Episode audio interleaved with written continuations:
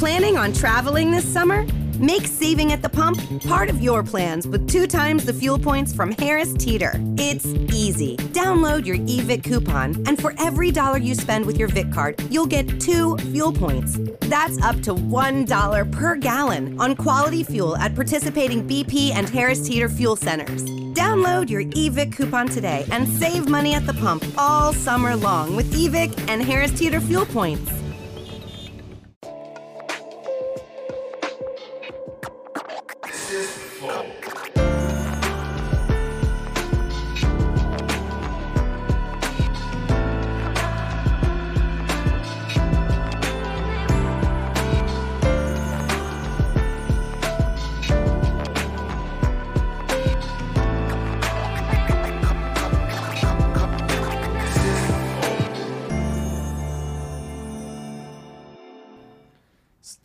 Começando mais um Flow. Eu sou o Monark, do meu lado o Igor. Salve, salve família. E hoje nós vamos conversar com dois monstros sagrados da- do universo do fitness. Ô, louco. Ó, Os caras são monstros sagrados, acabou. pô. Ponto final. Sim, senhor. Valeu por hoje. É, estamos com o Carlão aqui, o Renato Cariani. E aí, eu quero saber por que vocês abandonaram Sabia que ia vir o centro de treinamento. Tô E pensando eu no dia que fico eu conversar recebendo um monte de direct das pessoas perguntando o que aconteceu. É a... Porra. Bom, a minha vida tá uma doideira fodida. Então é por isso que eu É abandonei. só preguiça mesmo. Vamos só traduzir? Tá doideira. Tu tá falando da, tu, da tua vida, né? Tua vida é preguiça mesmo. A minha é, tu também é preguiça. O Monark, uma época, desculpa era porque morava longe e eu sei que tu mudou pra perto agora. É, não tem desculpa tanto que, pô, vou voltar lá. Você acredita, Renato? Igor andou fazendo exames, Igor? Vários exames, tô quase morrendo. E o relatório foi aquela capivara larga? Capivaraça. E o médico disse, dentre tudo de difícil, qual foi a pior notícia?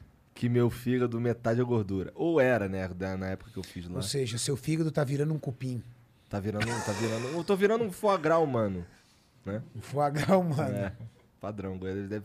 Com uma batatinha fica gostoso pra caralho. Os canibais agora vendo esse vídeo com é, saliva da boca. A pergunta é, você vai fazer um bom plano de previdência para sua família ou você vai começar a se cuidar? Pior que ele fez seguro de vida. É. Ah, bom, já tá respondido já. Tá tudo encaminhado. Tá Não tenho muito medo de respondido já. morrer, não. Pô, obrigado por vocês terem vindo aí. É sempre um prazer conversar com vocês. Carlão, a gente. Caramba, É a que primeira honra. vez aí. E É aí? a primeira e é uma honra, né, cara? Porque eu tava até falando com o Maurício lá embaixo. Eu tô aqui nas três potências gigantes da comunicação, né, cara? O Flow, o maior podcast que existe, e o Renato Cariani aí. Não só no meio esportivo, no meio do fisiculturismo, mas no âmbito geral aí. É um comunicador gigante, um cara que influencia vidas, muda vidas. E principalmente vocês também, né, cara? Que a palavra ela tem um poder que é tipo flecha, quando vai não volta. Então, a Você é ideologia. filósofo. É. Não, mas eu treinei muito antes de vir pra cá. Eu tô curtindo muito o Flow Esporte Clube e eu tô fazendo aqui um pedido.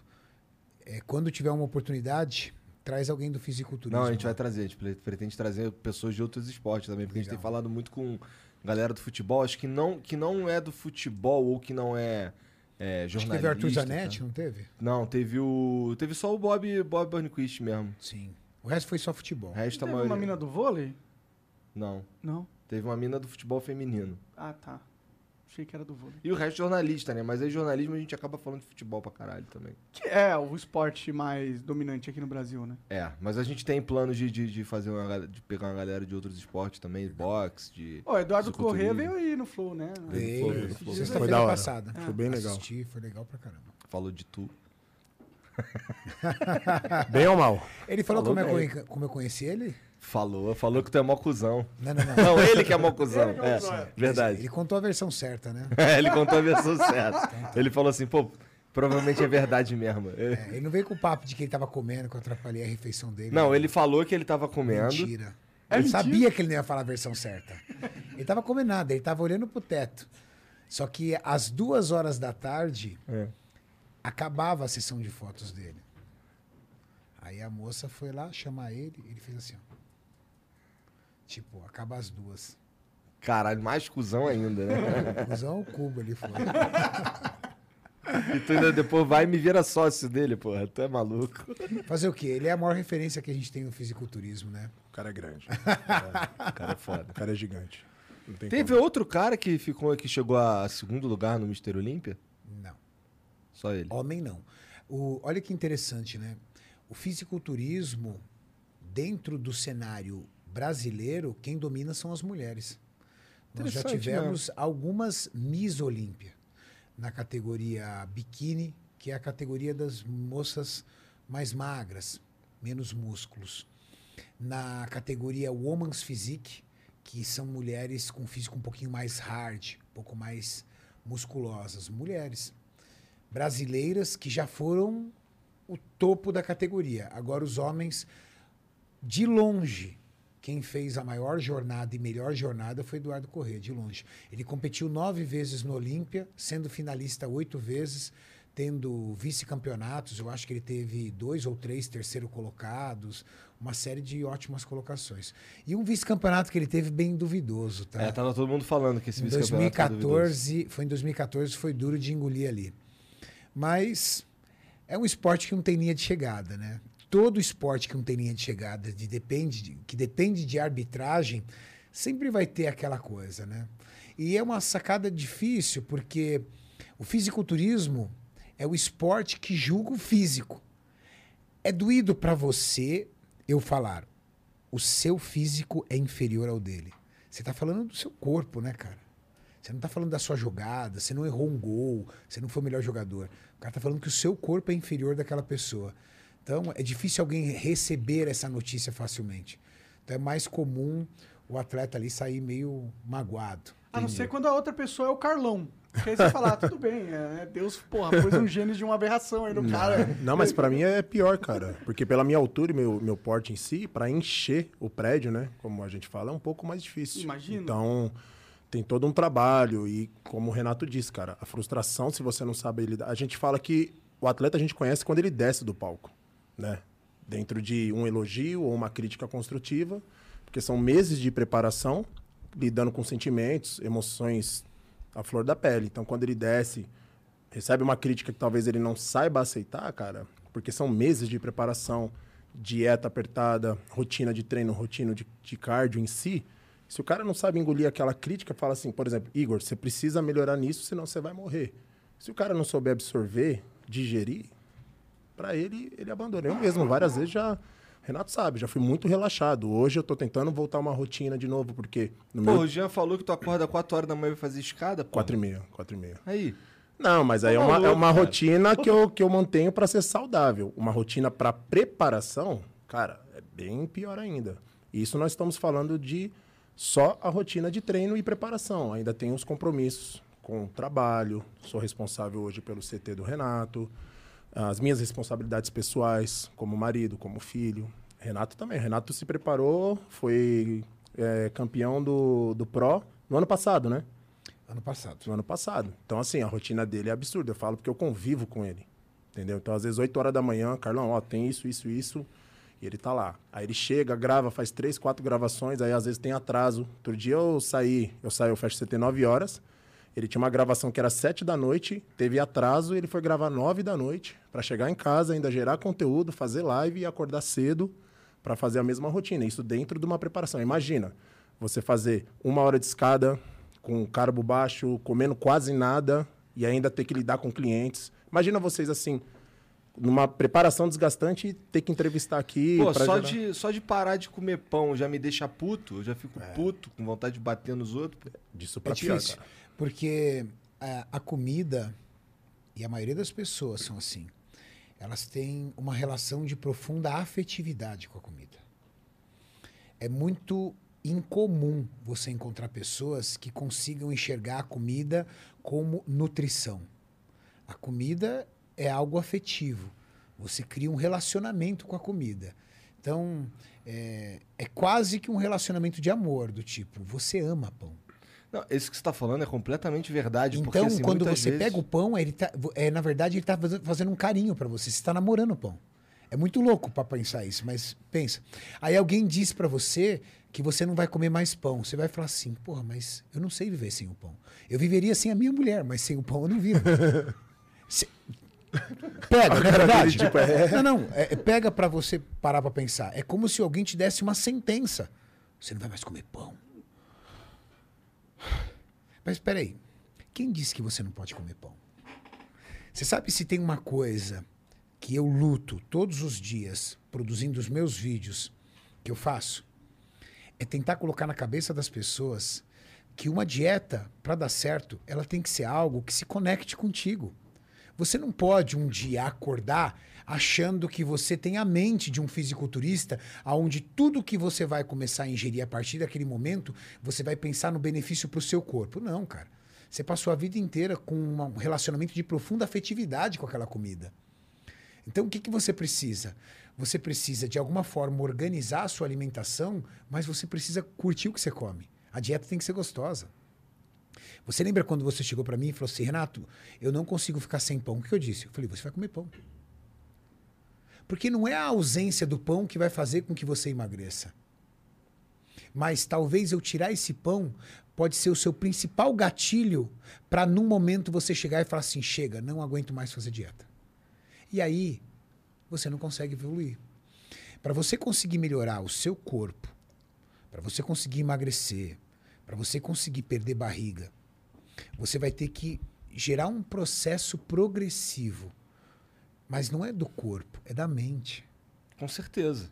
Porque se sua mente começar a se refinar, eu não preciso falar para você. Você mesmo um dia vai chegar e vai falar assim: porra, cara, podia tirar esse pão branco e colocar um pão integral, né? Só que aí isso tem que ser uma decisão sua. Porque aí você aceita. O maior problema de uma pessoa que está em estágio de obesidade é você querer impor a coisa para ela. Porque aí é, é- não é um desafio. As pessoas falam, não, vou te impor um desafio. Não, não é um desafio. Na verdade, você está fazendo é uma condenação a ela. Porque ela tem uma relação de afeto com a comida. A comida traz conforto.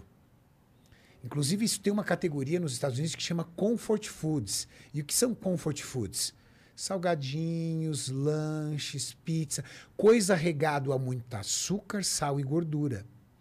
E o açúcar, sal e gordura, principalmente quando misturados, ele gera uma dependência em você. E é uma dependência hormonal. O seu corpo, quando está sob um vício de açúcar, sal e gordura, ele depende dessas três substâncias e de preferência as três juntas, tá? Para liberar hormônios do bem-estar. Você sabia que bolacha recheada é cheia de sal? Biscoito. Eu fa- eu falo bolacha, a galera de sacaneia, né? Paulista chama bolacha. Biscoito recheado. Tem Traquinas. sal? Interessante. negresco. Esses- essas bolachas têm sal. Aí você fala assim, pô, mas por que um alimento excessivamente doce tem sal? Porque a mistura de açúcar, Sal e gordura. sal e gordura é profundamente viciante. O sal consegue aumentar, encorpar o doce, o sabor, a gordura. Por que todo alimento que é gordo é mais gostoso? Porque é na gordura que tem uma substância que se chama óleo essencial, que dá o cheiro, que dá o sabor. Vai falar para mim, qual é a carne mais gostosa? Uma sobrecoxa ou um peito grelhado? Uma sobrecoxa. Claro, por conta da gordura. Qual é a carne mais gostosa? Um patinho ou uma picanha? Porra. Por conta da gordura. E a gordura não é aquela gordura que está na aba da picanha. Aquilo ali, às vezes, o cara tem até a consciência de tirar, mas é a gordura que a gente chama marmorizada, que está entre as fibras. E deixa o sabor da carne e outro. Açúcar, sal e gordura. É o que faz o seu cérebro viciar e liberar endorfina. Uma parada interessante é saber é a gente conseguir diferenciar quando a gente tá com fome quando a gente tá afim de comer. Porque assim, várias vezes eu percebo que eu tô afim de comer, mas eu nem tô com fome. Mas eu tô mó afim de comer. Tipo uma pão. compulsão, né? É tipo uma compulsão, cara. É Tipo uma vontade só pra eu me sentir bem mesmo. Só porque, porra, não tô fazendo nada aqui, eu vou assistir um filme, vou assistir um filme comendo uma paradinha. Mas aí entra processos que não são favoráveis. Foi o que o Renato falou. A dieta em si ela tem que ser favorável para você e você se sentir bem. Não adianta. Esses dias me procurou uma mulher de 150 quilos querendo fazer uma bariátrica. Aí eu fiz uma anamnese lá com ela. Eu falei: se você fizer a bariátrica, vai te prejudicar mais ainda. Porque não adianta mudar o físico e a chavinha da cabeça não desligar. Entendeu? Então, quando a dieta entra num processo favorável dentro daquilo, É a mesma coisa quando a pessoa fala, ah, mas eu tenho direito de comer. Tem. Só que isso não vai favorecer o seu processo de emagrecimento.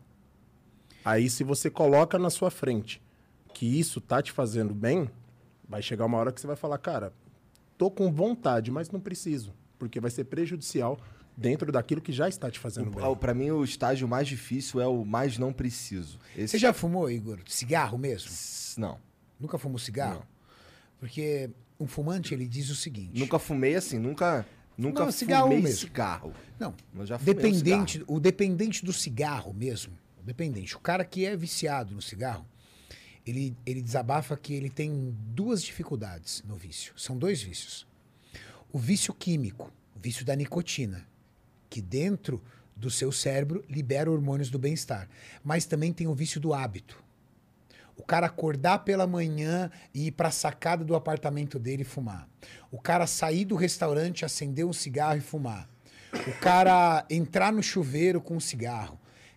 Todo fumante tem o seu cantinho favorito. Quando ele tira o cigarro e ele tá tentando parar de fumar, ele olha para aquele canto, é uma tortura para ele, cara. Por conta do vício no hábito. Isso acontece com a comida.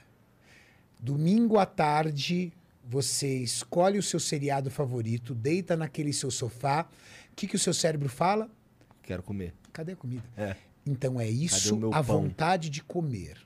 Fome é um sinal fisiológico. Você produz um hormônio chamado grelina. E esse hormônio grelina, ele começa a ser disparado quando o seu estômago está vazio. É um alerta do seu corpo dizendo: se você não comer, você vai morrer. Isso é uma herança que nós temos. Nós, mamíferos, nascemos para ficar gordo e sem músculo. Porque lá nos nossos ancestrais você tinha que caçar. E nem sempre tinha caça. Então o nosso organismo, para se adaptar a essas situações, aprendeu a estocar gordura e ter o mínimo de musculatura possível. Porque músculo respira, consome energia. E eu não quero que gaste energia. O seu metabolismo não quer que você gaste energia. O seu metabolismo quer que você acumule gordura. Fome é um estado fisiológico. Você sente que você está com fome. Você fala, cara, estou com fome. Vontade é uma questão de ansiedade ou hábito. Te dá desejo. Todas as pessoas obesas que eu cuidei, quando eu tirei os 4, 5 mil calorias que eles comiam de besteira, pizza, lanche, hambúrguer, tudo que você pode imaginar, e nós colocamos comida saudável para elas, eles olhavam e falavam assim: muita comida, não aguento. Aí uma vez nós fizemos ali uma porção ali para um rapaz num projeto que nós, nós estávamos fazendo, um projeto de obesidade. Fizemos uma porção com três ovos mexidos, uma fatia de pão integral e um pouco de fruta. E aí ele dividia com a mulher dele a seguinte situação: eu não consigo comer, isso aqui é comida demais para mim. Um dia ele acordou de saco cheio e comeu três pães com salame e queijo. Peraí, você tem fome para comer três vezes mais calorias. Então, fome não tem nada a ver com vontade de comer. A fome é uma situação fisiológica, você sabe. Você falou para mim, Renato, não, não, você sabe. Fome é quando você vira e fala assim, cara, preciso comer alguma coisa, meu estômago tá vazio, grelina, tá batendo. Ou você tá aqui e fala assim, nossa, porra, pede aquele mousse de chocolate lá que a gente sempre pede. Isso não é fome. Não, com certeza. O lance é. A gente realmente sabe que, que, o que, que é fome, o que, que não é fome, o que, que é só vontade de comer. Mas tem a pira do prestar atenção nisso. Porque assim, se eu, eu passei muito tempo, antes, antes de conhecer vocês, antes de, de conversar com o médico e tal, antes de perceber que existia é, momentos que eu só tava comendo porque eu tava afim de comer. Mas isso daí eu comecei a perceber, sabe? E esse perceber realmente faz muita diferença. Que, porra, agora não é toda vez que eu resisto, mas eu resisto bem mais, tá Tipo, é desnecessário. É, você sabe que não é necessário comer. E você sabe qual é o pior barco? É você sentir fome. Porque se você sentir fome, digamos que você não tem um- uma organização para comer, então você só come quando você sente fome. O seu cérebro também é fisiológico. Ele pede algo que se transforme rápido em energia. Ninguém tem fome de comer um prato de salada. Ninguém tem fome de comer uma porção de vegetais. Quando a fome está batendo, você tem as vontades mais loucas que às vezes você nem tem o hábito de comer. Então você tem vontade de coisa muito doce ou coisa muito salgada, porque o seu corpo quer algo que se transforme rápido em energia. Alimentos de alta densidade calórica. Densidade calórica é a quantidade de calorias numa porção de alimento. Um pedaço de torta holandesa tem uma densidade calórica altíssima. Por quê? Uma fatia desse tamanho assim tem 200, 300 calorias. Uma porção de frutas tem uma baixa densidade calórica, porque às vezes uma bacia de frutas tem a quantidade de 30% das calorias de uma fatiazinha de uma torta holandesa. O que me pega mesmo é um empadão de frango catupiry. Isso aí me pega. É mais salgado do que doce? Você tem mais. Minha filha é mais salgado. é. Eu sou do doce. Doce eu ad- adoro doce. Mas eu não tenho. Eu tinha quando eu era mais jovem essa vontade de comer absurda. Mas por algum motivo que eu, eu fui ficando velho, eu fui perdendo isso. Eu meio que. Com doce ainda tenho. Ainda tenho muita vontade de comer doce. Mas comida, assim, em geral, eu só como quando eu sinto a grelina Bater. bater. Aí, e, e como eu tenho muito, muita gastrite, comidas como pão, pra mim, sempre eu, eu, eu gosto de pão, tá ligado? Ou bolo e tal. Mas eu comia, eu me arrependia instantaneamente que eu ficava com dor no estômago. É Pão? meio que. ah, tudo que com carboidrato fácil, assim, esses fácil absorção, entendeu? Tudo farinha simples. Isso, isso. Açúcar, farinha branca. Sim, tudo isso me, me fode bastante. E aí eu, eu, meu corpo meio que foi condicionado a não sentir prazer nessas comidas mais, entendeu? Porque toda vez que eu comia, eu sentia dor. E aí eu falei assim, ah, eu fui meio des- dessensibilizando. Acho que também a, a maconha me ajudou, entendeu? Porque a, a maconha dá um hit de ah, endorfina na, na cabeça que talvez antes eu usava comida e agora eu não tô mais usando, tô usando um negócio diferente, né? Talvez isso tenha me ajudado. Sim. Cara, o cara usa, uma- usa qualquer desculpa pra defender uma coisa. É, porque o, o- o que eu, o pouco que eu sei abre a fome, né, cara? Abre o Pior que, apetite. pior que pra mim já não, não abre mais. Não, não dá larica mais. Eu não Uhum. sinto mais essa parada. Tanto que, tipo, eu como duas vezes por dia. Duas? Você é doido. Como você para em E pé? fumo o dia inteiro. Qual Ele tem a mesma rotina que você, que você Não, falou lá de não tem. vídeos? Não. Lá que é vagabundo. É, vagabundo. É porque o seu corpo adaptou assim. Hoje, eu, ontem eu gravei dois podcasts ontem. Eu Gravei três. Hum, cara, não sabe competir. Não, mas se vocês quiserem começar a brigar aí, vai ser da hora. Mas sabe uma coisa legal, é, falando do nosso universo? Eu não sei se vocês perceberam. Vocês perceberam como os vídeos, a galera usa o termo, essa gíria eu vou usar, não gosto muito, mas eu vou usar, como os vídeos da maromba cresceram, né? Pra Você caralho. percebeu? Pra E caralho. não- muitos canais, muita coisa. E é legal porque às vezes a pessoa assiste aquele vídeo para uma motivação para entrar na academia. Para ir para academia, curtir academia, aprender a gostar de treinar. O cara às vezes está com preguiça, assiste esse vídeo e fala: pô, os caras foram treinar, também vou treinar.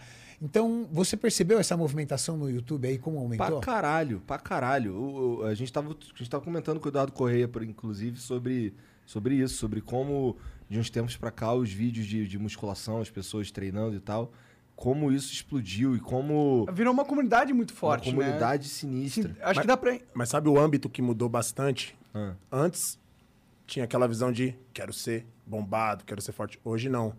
Eu digo por mim, imagino quanto que o Renato não deve receber. Cara, saí de uma obesidade por causa de tal vídeo, saí da depressão porque comecei a treinar, vi o vídeo assim, assim, assado, foi o que me motivou a mudar de vida. Então hoje as pessoas veem mais esse lado de saúde e qualidade do- de vida do que tem a estética, não vamos mentir, entendeu? Ah, quero ficar shapeado, não sei o quê. Mas hoje, os vídeos, eles passam mais essa questão de motivação para você ter um hábito de vida diferente do que mais essa questão de querer competir. Tem ainda, né, meu? Mas de 0 a 10, 3. Mas na questão de você mudar o seu hábito, de 0 a 10 é 9. E isso pra gente é uma satisfação, porque eu tô ali no dia a dia vendo o Renato gerando conteúdo, produzindo vídeo, entre essas coisas. Mãe, lá no CT vocês viram, todo dia tem gente que Sim. vai lá bater, eu queria realizar meu sonho de entrar e não sei o quê. Ah, sim. E maioria das pessoas que vai lá, cara, esses caras mudaram a minha vida, você não tem noção. Eu tinha 130 quilos e aí eu fui sozinho, aí os caras começam a mostrar foto. Então isso é uma satisfação gigante, porque a gente entende que antigamente as pessoas não tinham tanta essa preocupação com a saúde. Por exemplo, você está com 36. Agora que você está tendo uma noção do que é, é, prejudicial todos esses hábitos ruins que você teve, que você falou aqui antes de começar pro, pro Renato. Agora você tá tendo uma visão de que, pô, tá ficando sério. E você já tinha começado, aí parou, e aí agora foi no médico. Ou seja, você ainda tá com essa preocupação, por mais que tenha essa questão de correria, preguiça, entre outras coisas. Mas existe, existe essa preocupação. E no público atual, tá tendo essa preocupação. Qual que é o público atual? A partir dos 14, 15 anos. E antigamente a molecada, cara, cagava pra essa situação. E é muito top ver isso. Eu, assim, eu olho pra vocês, eu penso na minha mãe. Assim, Por quê? minha mãe, minha mãe ela, ela, queria, ela queria muito, ela me forçava. Não é que ela me, ela me forçava, vai. Não é o caso de vocês, mas assim, o lance dela era, era com igreja, eu tinha que ir pra igreja. Aí toda vez que eu vou conversar com vocês é treinar, você tem que treinar. Eu fico, caralho, minha mãe. E é tão engraçado, cara, porque nós fazemos isso incondicionalmente, né? E talvez o cara, de repente, a galera que tá assistindo aqui fala, pô, cara chato, velho. Os caras só falam isso. Mas tem noção que é assim que a gente consegue, às vezes, convencer alguém? Todos os dias no meu Instagram eu posto meu café da manhã. E aí um dia um cara me, me perguntou, um cara do nosso meio, um cara também com audiência alta. Renato, por que todo dia você mostra café da manhã? Eu falei assim, não, porque um dia eu vou convencer o cara de que a minha dieta me faz feliz. Do que eu como tem prazer, tem sabor. As pessoas olham um atleta de fisiculturismo como a gente acha que a gente abriu mão dos prazeres da vida. Não, cara. Sexta-feira eu fui numa festa de um amigo e eu tirei uma foto com uma taça de vinho na mão. Nossa, choveu de mensagem para mim. "Ah, você bebe, você bebe. Sim, eu também tomo uma taça de vinho, eu como uma pizza com a minha mulher, eu, eu vou à churrascaria, eu vou jantar fora. É, eu faço isso. Isso não é a minha rotina, não faço isso todo dia, mas eu faço isso. E, e eu acho que esse movimento que houve na musculação, desse esporte, fisiculturismo, acaba trazendo mais gente para dentro da musculação. Porque o fisiculturismo é a alta performance da musculação, né? Você pega o automobilismo, a Fórmula 1, é a alta performance do automobilismo. A alta performance da musculação e a musculação, nós estamos falando de milhões de praticantes. Milhões e milhões de pessoas vão à academia. Não necessariamente elas acompanham o fisiculturismo, às vezes não sabem nem o que é fisiculturismo, mas elas vão à academia. Fisiculturismo é a alta performance da musculação. As pessoas veem de repente, pô, o que é o fisiculturismo? Ah, aquele cara de sunga lá em cima do palco. Não. Aquilo é cinco minutos que ele tem da apresentação de um trabalho feito durante um ano. E do que é feito esse trabalho? De técnica de treino, de estratégia de nutrição, de estudo do metabolismo, aonde quem acompanha esse esporte acaba aprendendo. Acaba aprendendo a treinar, acaba aprendendo a compreender o seu metabolismo, aprende até a como se alimentar melhor, mas não necessariamente ele quer ser um atleta. 90% das pessoas que me seguem no Instagram são pessoas comuns, que às vezes só quer emagrecer, ganhar um pouco de massa magra, reduzir a linha de cintura abdominal e que está ali no meu perfil acompanhando um profissional. Profissional formado em química, formado em educação física, que também é atleta. Mas o atleta ali é só o estilo de vida. Eu estou ali para aprender, para acompanhar o dia a dia do cara. E eu acho que isso vem beneficiando. Eu acho que o fisiculturismo ele vem beneficiando a saúde, como o Carlão disse, das pessoas. Eu acho isso bem legal. E a internet faz isso, né, cara? É, eu vim de uma geração, eu tenho 45 anos de idade, eu vim de uma geração que a gente só falava em futebol. Só em futebol. E o futebol vai continuar dominando o cenário, porque ele domina o cenário no mundo, né? Qualquer país, agora até os Estados Unidos está sob influência do futebol. Mas, cara, tem outro espaço para outros esportes. Isso é legal. Eu acho que esse é o grande sacada da internet, né? Trazer. Vocês ouviam falar, antes de conhecer o Renato, vocês ouviam falar sobre fisiculturismo? Já tinham visto alguém assim, nossa, esse cara é grande? Já, já. é, meu pai, ele. ele... Eu discordo. Sabe por quê? Ah. Primeira vez que eu vim aqui no Flow em novembro, olha lá. Você chegou pra mim e falou assim, Renato, fisiculturismo é aqueles cara que pega, levanta peso. Não, aquilo não é fisiculturismo, aquilo é powerlifting. Ah, tá, sim. Não, mas é que, tipo, meu pai, ele, ele tinha feito algo assim, entendeu? Ele- mas eu acho que ele fazia powerlifting, entendeu? Exato. Meu pai fazia levantamento de peso. Isso aí é powerlifting, que não É. tem nada a ver com fisiculturismo. Mas eu, eu, já, eu já tinha ido em academia, tipo, quando eu fui, eu já frequentei algumas vezes, já fiz durante um tempinho. Eu frequentei. Frequentei o famoso visitei duas vezes. Não, não, eu- teve uma época que eu fiquei, acho que uns dois meses fazendo direitinho. Mas A cara do eu já fui numa loja comprar suplemento, aí tinha um cara gigantesco lá vendendo e tal. É, eu, eu tinha essa noção, mas é, o fato que quando você começa a ver e entender a rotina a, a- a fundo e quem são as pessoas, o que elas pensam, o que elas vivem, como elas são, isso foi uma quebra de paradigma, porque eu tinha um pensamento sobre o, o cara médio de- da, da, da academia e depois que a gente vê os vídeos, tá, a gente tem uma quebra de percepção ali, né? Você começa a ver, ah, caralho, então é isso, assim que os caras são, essa, essa é a linguagem que eles usam entre si, tá ligado? Essas coisas que você vai Growing up, you and your buddies were always on the same page. Thursday was pickup basketball night. Saturday was an Xbox gaming binge, but then the buddies started falling off one by one. So what if they all have that ring on their finger and you're the only single bachelor left? You've got your own bling. And this one doesn't come with any commitment, just a few really good moments of chill bliss. Why the sheets not go for the gold? For a limited time at Sheets, get your hands on a $3.99 milkshake like the Toffrees, made with Hershey's Heath bars. Unwind with golden ribbons of buttery caramel and a heaping scoop of whipped cream. And don't forget, you can save $1 when you order on the app.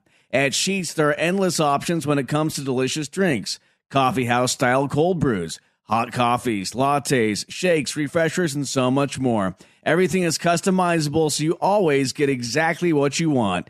And when we say always, we mean 24 7, 365. entendendo do universo que estava invisível até pouco É, tempo atrás, 10 Até anos. pelo crescimento que vocês falaram, né? Mas, por exemplo, antes do Flow, vocês tinham uma representati- representatividade na internet que era nos gamers. Isso. Tinha nessa época, o Renato falou que ele tem 45. Você não tinha informação através da mídia. Era a, a Como era o nome da revista? É, Jornal da Musculação. Jornal da Musculação. Nessa época aí, vocês tinham alguma noção do que é? Hum, Zero, né? Não, eu via, eu via os caras fortes, mas eu caralho ficava olhando esse caralho, que bagulho feio. Era isso, né, Renato? Lembra? Bem isso. Quando, o, quando lembra o Edson Prado? O pessoal viu o Edson Prado, assustava. Nossa, que coisa ridícula. Edson Prado foi um dos maiores fisiculturistas que a gente teve. Um e da altura do Paulinho. 1,60, 1,64, alguma Quem? coisa assim. O Socado. Edson Prado. É, baixinho. Cara, mas. Gigante. Não, você andava na rua, assustava. Falar em gamer e fisiculturismo, esse final de semana eu ajudei a colocar o Chev no palco de novo, hein? É? Fazia dois anos que o Chev não competia. Tava só ali comendo lanche todo dia, ali totalmente desligado. Aí a gente. é, nós gravamos um vídeo junto e eu fiz um desafio com ele. Falei assim: ó, desafio você a retornar pro palco do fisiculturismo num campeonato chamado Mr. Santos, que é o segundo campeonato mais antigo do mundo. Caralho! Segundo campeonato mais antigo do mundo. Caralho. No Brasil? No É, Brasil. olha é. lá. E, e ele topou o desafio e ele competiu esse final de semana agora, no domingo passado. Ficou em terceiro colocado. Maneiro. Bom, é. É, a evolução dele, o antes e depois dele foi absurdo. Absurdo. Não, mas se for pra falar de fenômeno, a gente fala do Ramon, então, né? Aí é. Você tá falando de outra coisa. Aí é outro mundo. Caralho! É, 70 evoluiu dias. bem mesmo, caralho. Sinistro. Ramon é aquele cara que, cara, nasceu pra isso, pode viver no lanche aí, não que ele faça isso, que, cara, a genética dele, não só a genética, mas o potencial também, e principalmente a dedicação que ele tem, não dá, cara. O moleque é diferenciado. É, a gente tava o- conversando, eu tava conversando contigo uma vez, aquele, aquela vez que a gente foi no Capão junto. E aí na volta tu tava falando do Ramon, tu tava falando Fala do... pra mim o que você falou quando a gente foi. Cheguei pra buscar o Igor. Eu perguntei, pô, não. é longe? É longe pra caralho? É. Aí ele, porra, é uma hora e pouca, não sei o que. Ah, foda-se, é tu que vai dirigir mesmo. Olha, eu falei, que cara folgado, velho. Porra, eu vim aqui. Mas aí. é, você ri, né? Não, eu falei, ó, vai demorar uma hora e meia. Ele falou, foda-se, né? Eu que tô dirigindo. tá? Dá teus pulos aí. Mas foi muito bom, hein? Foi favorável. foi legal, foi legal, foi legal. Criou boas raízes. O Ramon mostra uma coisa para quem está acompanhando aqui o podcast. É, Ramon, para quem não sabe, é um atleta de fisiculturismo que é considerado a maior genética do Brasil e alguns especialistas lá fora estão chamando ele da maior genética do mundo. Caralho. E aí as pessoas confundem muito é, metabolismo com genética. Você já viu? Ah, meu, meu metabolismo está parado porque a minha genética é muito ruim. E na verdade, metabolismo e genética são coisas diferentes. Metabolismo é, são todas as reações químicas que acontecem no seu corpo, dentro de você. Então, produção de hormônio, metabolismo. Digestão de um alimento, metabolismo. Queima de calorias, metabolismo. Tudo que funciona dentro do seu organismo a nível de reações químicas e transformações, isso é metabolismo. Genética, como o próprio nome diz, é gene. É o que você herda dos seus pais e dos seus ancestrais. Metabolismo, quem Os faz. era tudo gordinho, só pode. Mas, mas ó, que interessante. Metabolismo é muito mais o que você faz do que o que você é. Você faz atividade física? Não. Você come mal? Sim. Você dorme mal? Sim. Você bebe? Sim. Logo, seu metabolismo provavelmente deve ser muito baixo. Por quê? Quem aumenta o seu metabolismo? Quem acelera o seu metabolismo? Massa muscular. Porque você precisa, para ter um metabolismo acelerado, você precisa queimar energia. Quem queima energia é tecido muscular. Você faz atividade física? Faço. Gasto calorias. Você faz musculação? Faço. Produz massa muscular, logo, sua taxa de metabolismo basal é mais alta. Taxa de metabolismo basal é o quanto você gasta de calorias parado. Parado. Você come bem? Como? Logo, você consome menos alimentos de densidade calórica, você come menos calorias e mais proteínas. Você dorme bem? Durmo. Então o seu corpo consegue se recuperar e permitir que você tenha um organismo mais produtivo. Lógico, você vai ter um metabolismo mais acelerado. Genética, isso você não escolhe. Por exemplo, o monarque, ele é um ectomorfo.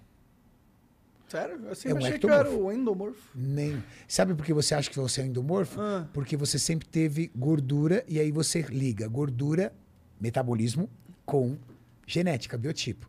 Você é um mesomorfo, você também não é um endomorfo. O ectomorfo é a pessoa que tem uma estrutura óssea mais fina, braços mais longilíneos, mais compridos e uma cintura escapular, que é a largura entre um ombro e o outro, mais estreita. Endomorfo é aquela pessoa que tem uma estrutura mais parruda, largura de osso mais parruda. Sabe aquela, que, aquela criança que quando, quando já nasce, já é pequenininho, já é grande, Socado, forte? aham. Socado.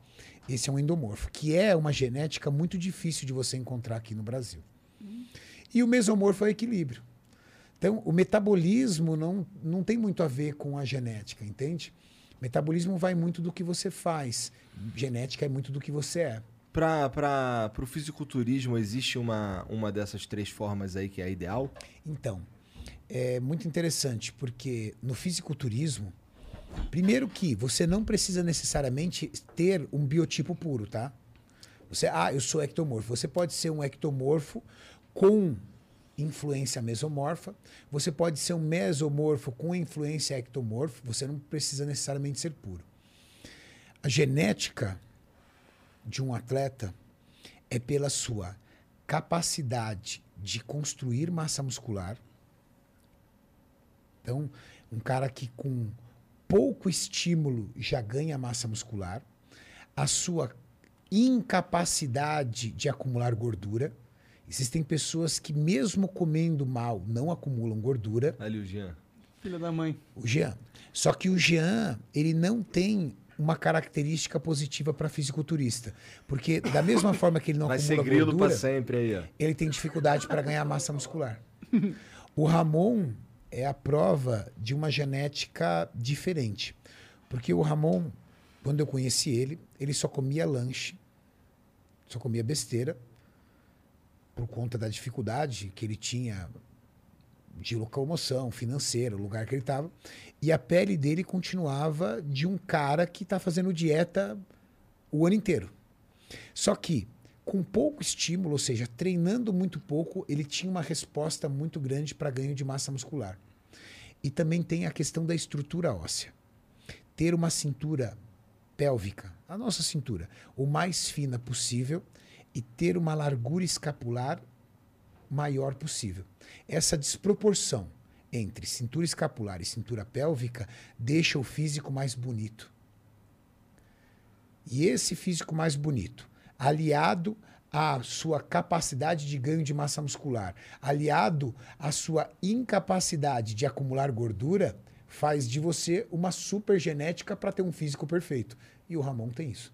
Entendi. Então, Da hora. tem uns caras que tem Você sorte. já fez né? teste de genética nele? Não, mas ano que vem nós queremos fazer. Porque além de tudo isso, tem a questão genética do tecido muscular.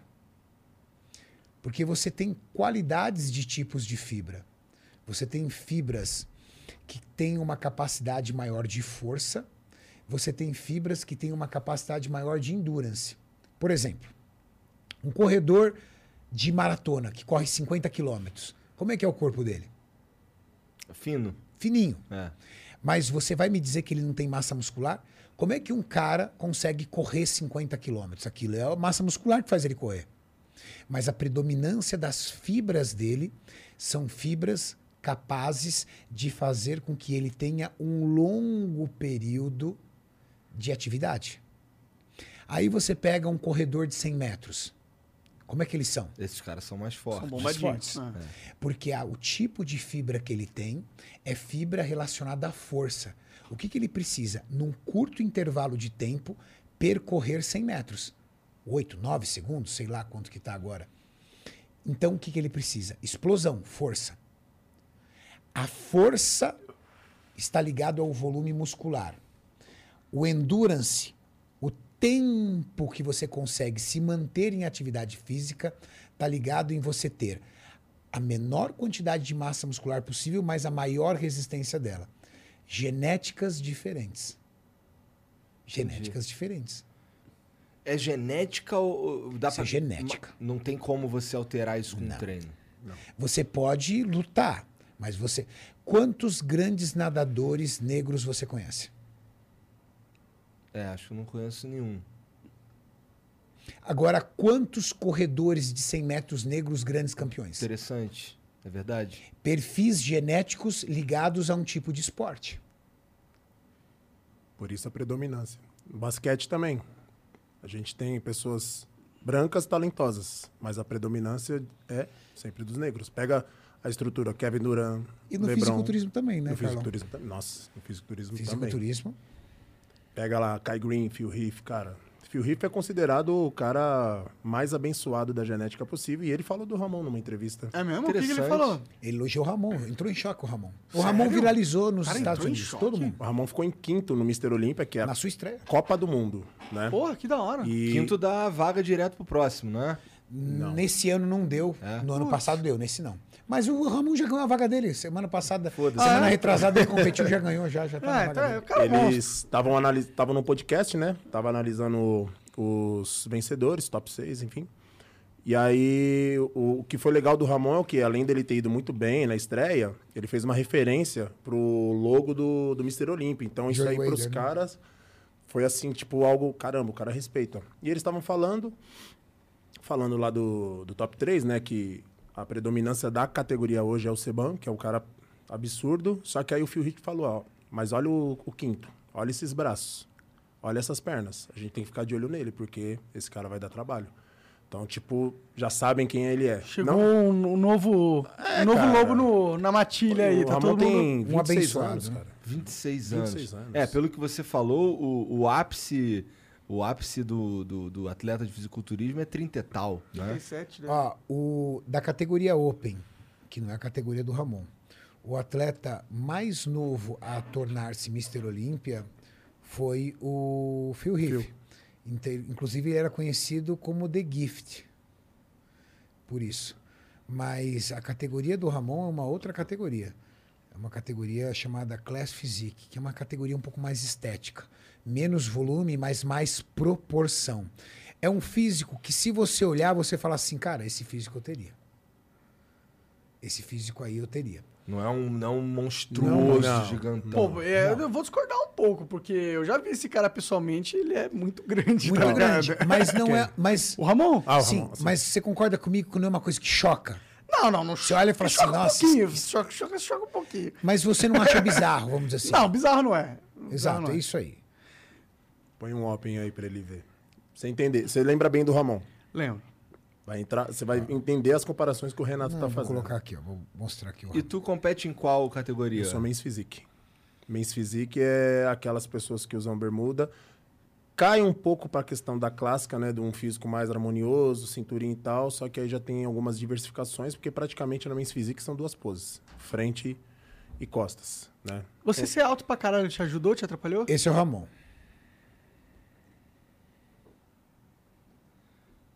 Forte pra caralho também. Forte, mas não é um físico não é- clássico, um é, físico mas não é- agradável. é. Deixa eu ver. Não é um físico que. Agora eu vou te mostrar um Open. É um Ah, físico é- agradável. É forte, pra caralho. Não, demais. Mas O Ra- pega o Giga. Não, não, o Giga é o coisa, ele não, Não, é ele- forte, ele, ele é um mutante, é diferente. Giga no shopping. O Giga chega, tem dificuldade pra respirar, né? Tão forte o cara é, né, mano? Parece um, parece um ele bulldog tem- um francês. bulldog muito mal, mano. Como é que é, Igor? Agora eu vou pegar o atual Mr. Olímpia, o Big Ramy. Big Ram. É egípcio, né? O egípcio. Jean, se puder Ramy. também pegar e colocar grandão na Ah, tela aí aí você pra vai galera. que é diferente. É, é, É. legal. Caralho. Aí já é um dif... Aí já assusta. É, esse aqui assusta um pouco aí. Não, esse cara é um armário gigantesco. Olha ele aí, ó. Pode descer aqui, ó. E o, e o mais curioso é que para ele entrar no padrão da categoria, para ele se tornar o Mr. Olímpia, ele tem que praticamente perder um terço da massa muscular dele, cara. Que ele era três vezes maior que isso aí. Porque Ele, sério? O Ramon ou esse cara aí? Não, o Big Ramy. Ele tinha que perder peso? É porque assim, ele era o que as pessoas chamam de freak, né, cara? Um cara muito, muito, muito cheio. Então, assim, pros padrões, e foi numa época assim que ele. É. Que ele competiu, que ele pegou uns Nossa caras bons, Senhora. que era o Dexter, o Kai e o Phil. Ali, ó, o. No, com, com o Phil. É essa daí, ó, com o Phil Riff. Olha lá, a diferença, ó. A diferença. Nossa. O da esquerda é o Phil Riff, que é o que o Renatão falou, The Gift. Ele foi sete vezes campeão seguido. Da esquerda ou da direita? Da esquerda. Da esquerda. Esse é o gift. Isso. Aí o Big Ramy tá numa, numa condição física que, cara, não, não casa pra ele tentar pegar um top 3, por exemplo. Então ele teve que mudar toda a estrutura dele pra hoje se tornar o Mr. Olímpico. Quantos, quantos anos ele compete? No Mr. Olímpico? Bastante tempo. Mas ele também é jovem, acho que ele tem 36, 37. Mas eu prefiro esse cara do 13 ali. Eu, pelo menos, se eu fosse avaliar ele. 13. É. Big Ram. É o Big Ram. Parece. Eu gosto mais do, tipo, da estética. Porque o abdômen do outro cara parece que, sei lá, tá meio inchado, mano. É meio que uma característica do, dos Opens, na maioria, ter o abdômen um pouco mais dilatado, pelo volume de comida que eles precisam comer para manter. Imagina você manter 120, 115, 130 quilos seco. Agora coloca aí, Janzão Ramon, pra galera entender a diferença de estética. Caralho, os caras são muito grandes, mano. Tá maluco. São. Quer ver? Pega essa aqui, ó. Essa aqui. Essa. Caralho, parece um personagem de Street Fighter, o Ah, cara, cara. tá legal. É, né? total. Renatão, que ele tá pousando aí no Olimpíada daí, ó. Isso aí tá bonito. Aí você já percebe que é um físico um pouco mais clássico, vamos Sim. dizer, né? Por isso chama Class Physique. Ele tem linhas um pouco mais harmoniosas e um pouco menos hard, assim, né? Um pouco menos hardcore, Agressiva, né? mais agressiva. E aí tem ainda Men's Physique. Coloca aí, Janzão, é Kaique Pro.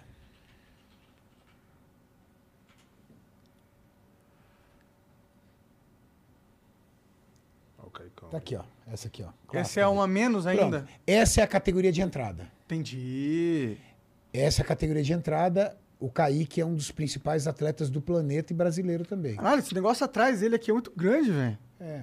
Maluco. Mas Ah, isso faz redondo parte. é São, menor. esses músculos chamam dorsais. É que veio um, uma abelha e picou ali e ficou assim. É que eles fazem assim com, o- com o ombro, né, pra aumentar também ali, eu É acho. que essa categoria, é, o Renato tinha falado lá no início da questão da cintura. Então, quanto menor a cintura, maior a cintura escapular, dá um- uma harmonia que a gente chama de V-taper. Então, é o quê? O, shape em V. Então, no caso do Kaique, aí, como você vê nessa foto, aí, os dorsais deles estão bem expandidos, para quê? Para dar uma sensação de um corpo mais em V, entendeu? Isso faz muita diferença na questão de, de julgamento. Mas é um assim. físico mais estético. Você consegue enxergar estéticas diferentes? Sim, Com certeza. O, a categoria Open, que é aquela categoria do Big Ramy, ela prioriza volume muscular. A categoria Classic, ela tem que bater peso. Então o cara não vai. Por exemplo, o Ramon não pode crescer para sempre. Porque ele tem um limite de peso. Para sua altura, que é 1,80m, ele não pode pesar mais que 101 quilos. Então, o máximo que ele vai conseguir melhorar é o quê?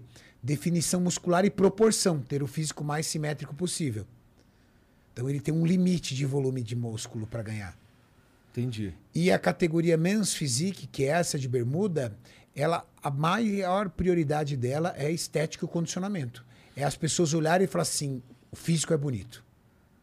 Então, proporções de ombros em relação a braços adequadas, uma simetria e uma harmonia entre o físico todo, um conjunto, onde o árbitro consiga olhar e falar assim, esse cara, ele tem um físico perfeito, como se fosse feito à mão, vamos dizer assim. É, parece Mas um eles não têm limite Fighter. de peso?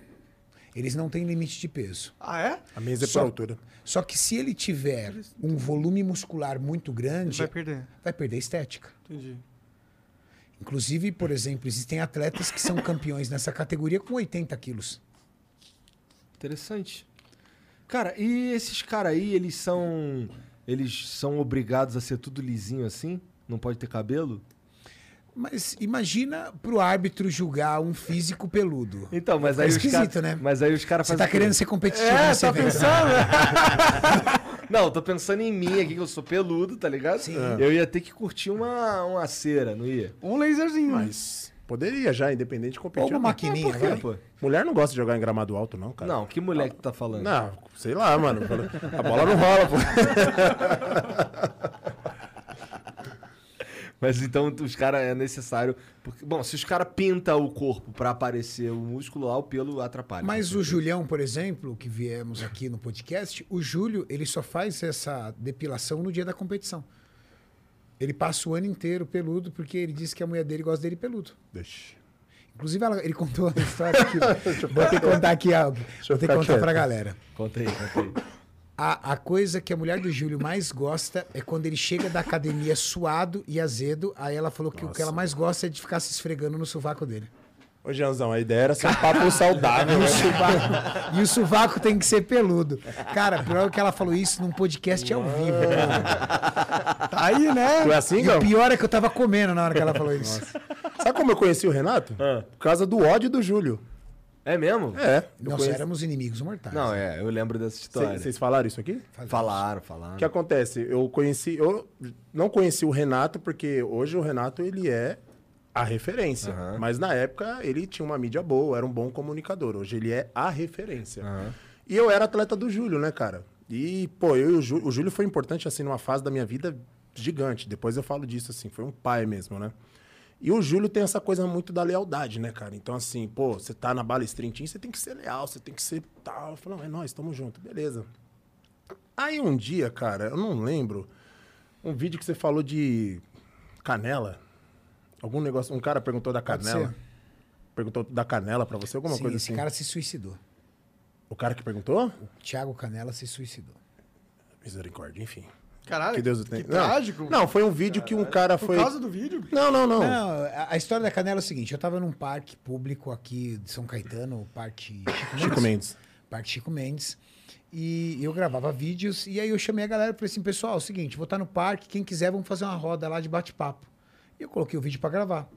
E aí, o pessoal fazendo perguntas e respostas sobre nutrição, treino, essas coisas.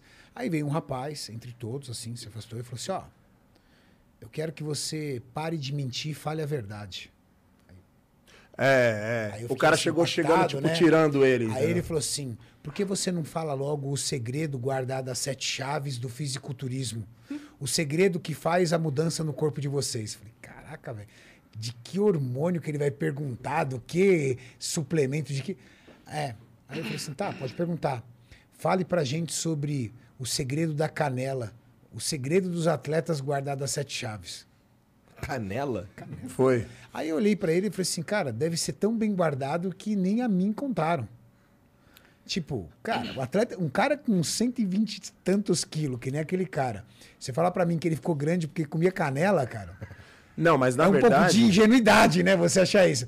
Só que o que, que ele queria ali, dentro do, do universo dele? Existem alguns estudos que ligam a canela por questões insulínicas, a questão do estímulo da insulina. A insulina, é um hormônio que seu pâncreas produz para regular sua glicemia sanguínea, mas ela é um hormônio anabólico. A insulina é capaz de pegar a glicose, carregar ela para dentro do seu tecido muscular. Então você fica mais forte com a musculatura mais preenchida. Mas É só um pouquinho.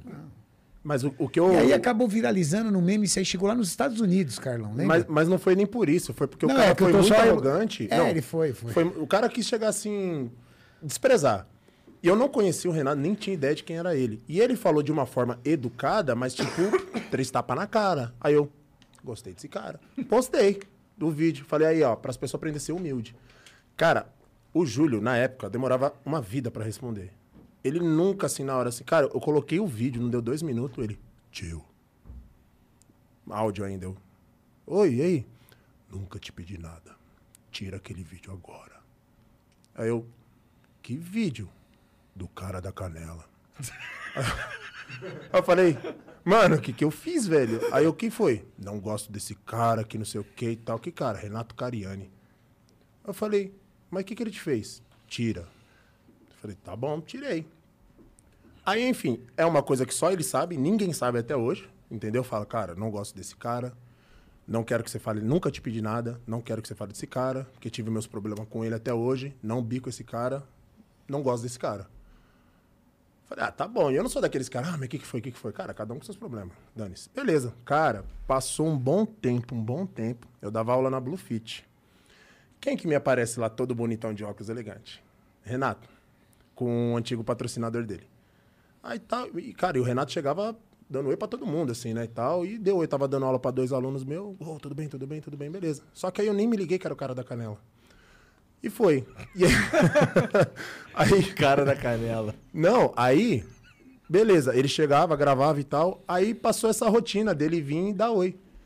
Cara, aquilo que eu te falei, na época todo mundo era fechadão com o Júlio.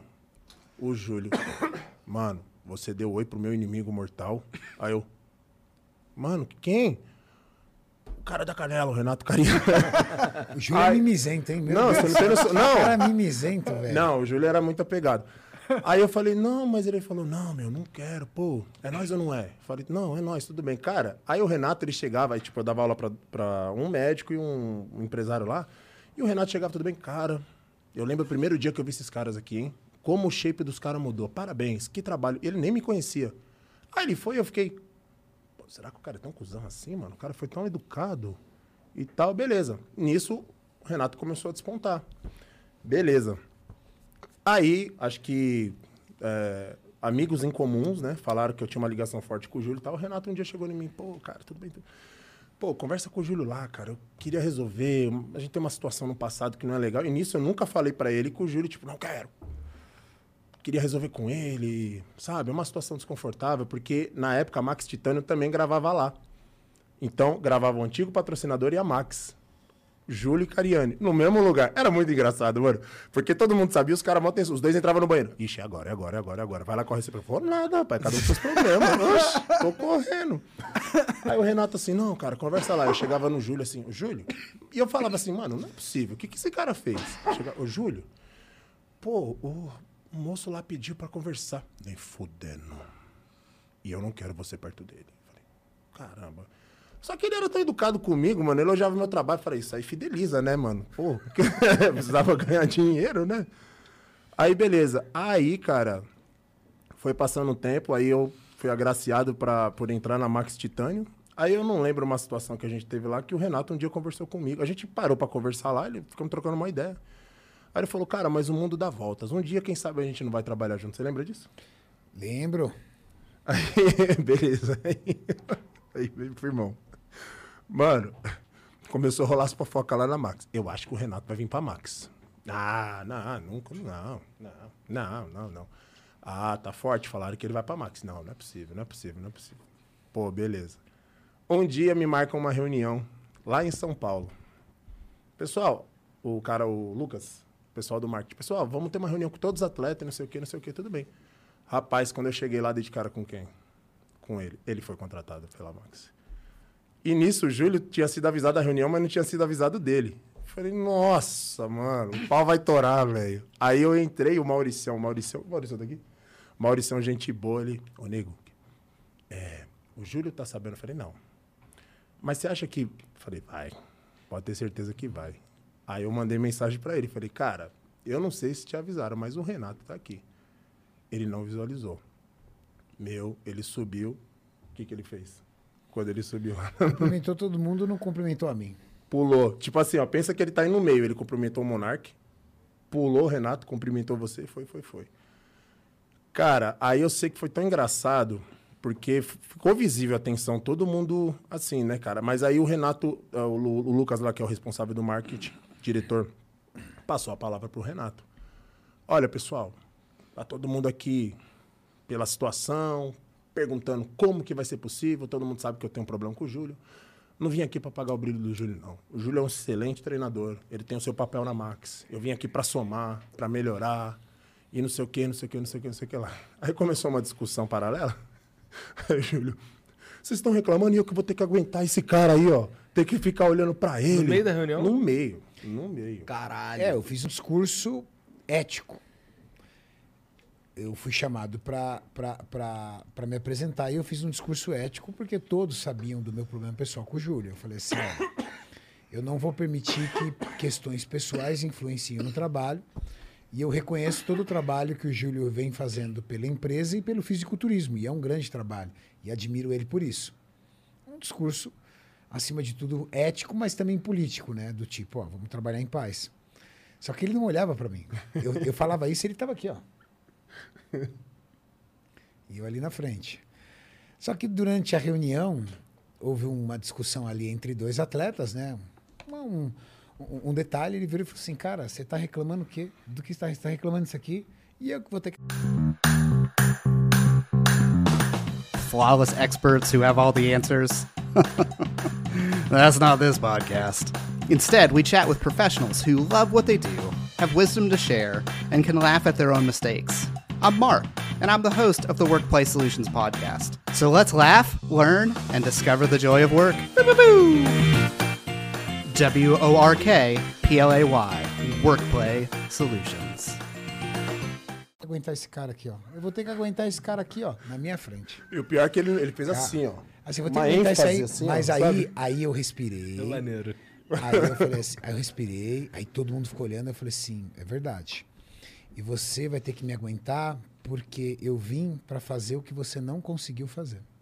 Eu vim para fazer um trabalho que você não conseguiu fazer. Porque se você tivesse feito o seu trabalho bem feito, eu não estaria aqui. Caralho, Então, sabe? como você não conseguiu fazer o trabalho, tiveram que me contratar para fazer esse trabalho. Então, realmente, você vai ter que me aguentar. Briga, briga. Não. Não, não tinha. Meu. não Eu saí dá. da reunião, liguei para diretor e falei, ó, não vou ficar. Ele saiu da reunião, ligou para diretor e falou que não ia ficar. Aí a menina virou e falou assim, né? Eu falo menina porque a Mariane, que é a nossa chefe, ela tem 35 anos de idade. Hoje. Ela virou e falou assim, pô, que beleza. Então agora não tenho nenhum dos dois, né? Cara, mas isso não, foi... Foi, foi legal porque, assim, eu conheço o Júlio há oito anos, cara. Oito anos. Eu tive fases pesadas da minha vida, de cabeça ruim, de situações, enfim, que ele foi pai, foi pai. Ele tem essa, essa, essa fama de pai, porque realmente ele tem atitudes que justificam essa fama. E eu digo, eu falei pra ele, inclusive, depois da, de toda essa situação, no começo realmente foi desconfortável para ambos, né? Porque o foco principal era a empresa. A Max Titânio precisava ter esse crescimento. Ela precisava ter uma ascensão de mídia e uma ascensão do que realmente a marca é. E o Renato ele é muito bom nisso, né? Puxando o saco dele. Ele sabe trabalhar. E a Max precisava disso. Só que o Júlio tinha outras funções que sobrecarregou. E ele também tinha o desejo de competir, cara, ele era cheio de lesão, enfim. Quando as coisas foram melhorando, o Muzi, que foi o, o intercessor, ele tinha ligado para mim um dia e falou assim: "Cara, a gente tem que resolver essa questão do Renato e do Júlio para eles trabalhar junto". Eu falei: "Eu vou dar minha opinião. Eu acho impossível". Ponto. Foi o Aí- músico que uniu a gente, sabia? Aí teve um dia, não, aí teve um dia que o, o eu tava em casa, o Muzi É, mas é impressionante como a história da, da, do, do- da malhação, da- dos vídeos, da, da mídia de, de fisiculturismo, de maromba, eu sei que tu não gosta, mas essa mídia, é, é- ela é, pelo menos no Interconectada Brasil, si. ela é profundamente permeada por esses três personagens Ah, aí. Sim, né, sim, cara? sim, sim. Ó, eu, Profundamente. eu vou dar a minha opinião. Né? O Muzi me ligou um dia, falou, cara, resolvi o problema entre o Renato e o Júlio. Aí, o quê? Resolvi. A minha visão, porque eu só convivia com o Júlio, tá? O Júlio, assim, teve fase da vida dele que ele foi muito prejudicado por amizades. Mas muito. Porque o Júlio tem um coração gigante, gigante. Então ele muito ajudou e muito se ferrou. Eu não sei o que aconteceu entre os dois. Nem quero saber porque é deles. Mas, na minha visão, sabe muito mimimi, aquele telefone sem fio? Olha, Hum, fulano falou, é, não sei o quê. Vou dar um exemplo assim. Ah, ficou sabendo, porque isso eu já ouvi. Ah, eu ouvi falar que o Renato falou isso de você, não sei o quê, não sei o quê. Porque chegou um momento que o Júlio tinha a turma dele e os seguidores dele, e eu tinha a minha turma de seguidores, porque começou a se tornar pública a nossa rivalidade. E aí começou a virar um- uma rivalidade mesmo. E aí, às vezes, a pessoa, para poder chegar em você e conquistar sua amizade, ela pode, de repente, falar que o seu inimigo disse algo e ela vem como vendendo isso como uma verdade para se aproximar de você. Quando, o, o- quando houve esse conflito entre a gente dentro da empresa, o Muzi, que tinha uma amizade muito grande com o Júlio e também já me conhecia, tinha uma certa amizade comigo, tinha uma maior com o Júlio, mas tinha comigo, ele chegou para a dona da empresa e falou assim: ó, me dá a chance de tentar resolver isso, que eu vou colocar isso como um propósito de vida. E aí ele foi conversando com o Júlio, foi conversando comigo, foi conversando com o Júlio. Quando ele conseguiu juntar a mim e o Júlio para uma conversa, e, e que isso sirva de exemplo para a galera que está assistindo. Cara, se você tem uma diferença com alguém, você precisa acordar um dia e ter a coragem de ligar para essa pessoa e falar assim, cara, mesmo que você me xingue, eu vou até você, a gente vai conversar. Você acredita que há 16 anos de rivalidade, 16 anos de rivalidade, foram resolvidos em 30 minutos de conversa? Porra, eu acho foda demais. Caralho, 30 minutos? Demorou 30 minutos, não foi Paulo mais Musi que devia isso. tentar. O Maurício estava- pastor, o Maurício estava- assim. Mas sabe o que que eu e o Júlio descobrimos? Que 98% da minha mágoa e da mágoa dele não era verdade. Eram coisas que as pessoas haviam dito e que nós não dissemos, mas que elas disseram para de alguma forma se beneficiar com a nossa briga. Então, é, ficou, ficou para mim um aprendizado, e, e fica para a galera também que está acompanhando um aprendizado o seguinte: a pior coisa que você tem é não resolver uma questão. tá? Porque quando você não resolve essa questão, essa pessoa faz muito parte da tua vida. Nem que você, de repente, não queira mais que ela faça parte da tua vida. Mas tem que já ficar. Cara, pá, pá, pá, deixa ele falar. Tamo resolvido? Tamo. Ó, vamos continuar sendo amigo? Pô, não, mas estamos resolvidos, acabou. E quando você fala assim, aí, fulano, tudo bem? Mas ela não vive, ela não faz mais parte da tua vida. Porque se você. O, o Júlio falou para mim, Renato, eu tive que fazer terapia por conta da nossa briga. De tamanho rancor que isso gerou nele. Sim. E cada um é de um jeito. A mim não tinha gerado. Aí você fala assim, ah, Renato, talvez o que você fez. Não, não.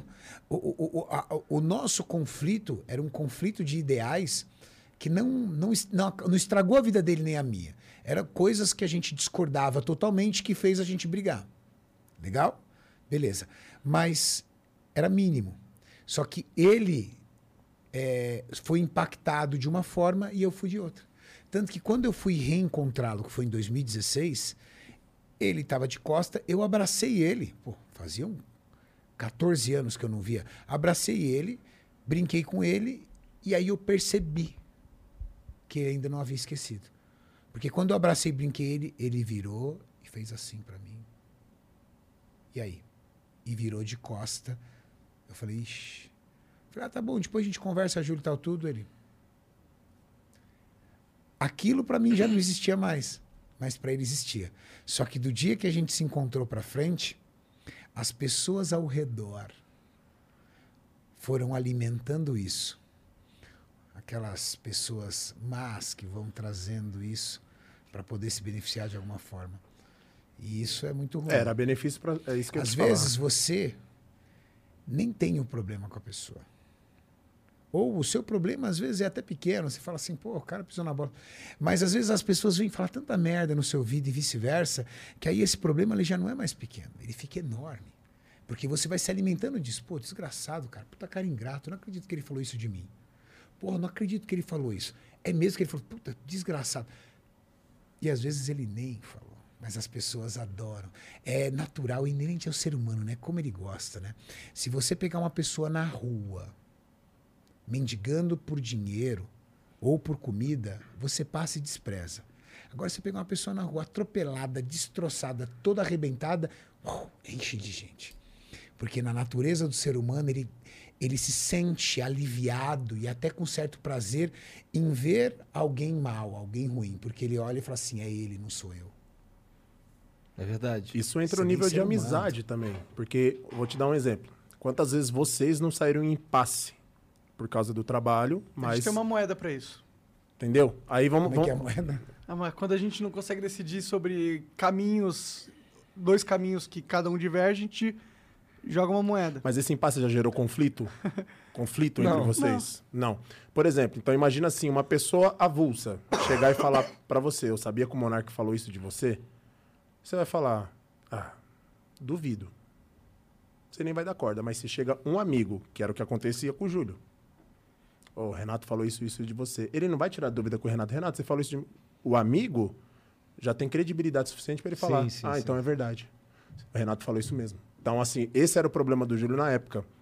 Ele tinha muitos amigos que... pre- Eu falo porque eu convivi com ele oito anos. O Renato sabe disso. Convivi. Tive meus altos e baixos como pai e filho. Hoje não trabalhamos mais juntos e isso fortaleceu muito a nossa amizade. E eu falo, dentro desses oito anos, hoje, eu, eu, é a, vendo, é a melhor fase da vida dele, cara. Como comunicador, como treinador, como atleta, que ele competiu, realizou o sonho dele. Como, como homem. Cara, ele tá falando de filho, cara. Você Pô, falava de filho pro Júlio, sai fora, nunca, né? E aí quando vem um balestrinzinho? O cara já fica todo, você entendeu? Então, assim, eu vejo que, e é o que ele falou, o Júlio, ele tinha essa questão de rancor muito grande, assim. Era aquilo. Se ele pegou rancor de uma pessoa, brother, esquece. Esquece. Hoje não. Hoje, é, pois Que é, bom, porque eu- né? eu, eu olho pro Júlio e eu, eu percebo algo. você sente uma coisa mais gostosa, É, agradável cara, nele, o cara né? é gente boa pra caralho. O Cara, cara fala, mas ele é. ele fala Não, assim mesmo, ele fala, ele fala devagar, ele fala baixo. O Júlio é um cara que ele vai tirar a blusa para dar para você. Sim. Só que é um perfil, cada um tem um perfil. Tipo, é, é o que ele acredita. Talvez seja por isso também que ele é o grande atleta que ele é. Cara, é o que ele acredita. Se ele acredita que isso aqui tá errado, cara, tá errado. Acabou. Mas o Júlio é uma das pessoas é, mais corretas, mais boas, boa pessoa que eu conheço. Você também é, mano. Mas, mas dá, mas dá um pouco de medo do. Cara, é uma moça, velho. É uma moça. Eu só vi ele nervoso, muito nervoso, uma vez, não vem ao caso. Mas uma- eu nunca vi ele perder o controle, cara. Em eu falo oito anos porque o Renato conhece ele há mais anos. Teve essa questão que afastou ele por esse período. Mas nesses oito anos que eu convivi com ele, cara, é o que ele falou. Dá a blusa, se bobear, ainda dá o dinheiro da passagem. E ele volta a pé. Júlio é fera. Tá certo. É, que bom que ele parou com essa parada de guardar rancor, porque não é produtivo. Ah, tem... Pensa o tempo que você consome de potência cerebral dedicando a pensar sobre o quanto você odeia tal situação ou tal pessoa, que você poderia estar só pensando em, sei lá, como você vai Mas ganhar mais entra essa dinheiro. questão da energia, Monark. Por exemplo, vocês, vão, vocês foram no CT uma época. Show. O que, que vocês sentiam lá? Tirando dor. Ué, cara, eu senti um ambiente assim que tava todo mundo ali Querendo se ajudar. querendo se ajudar, exatamente, querendo se ajudar.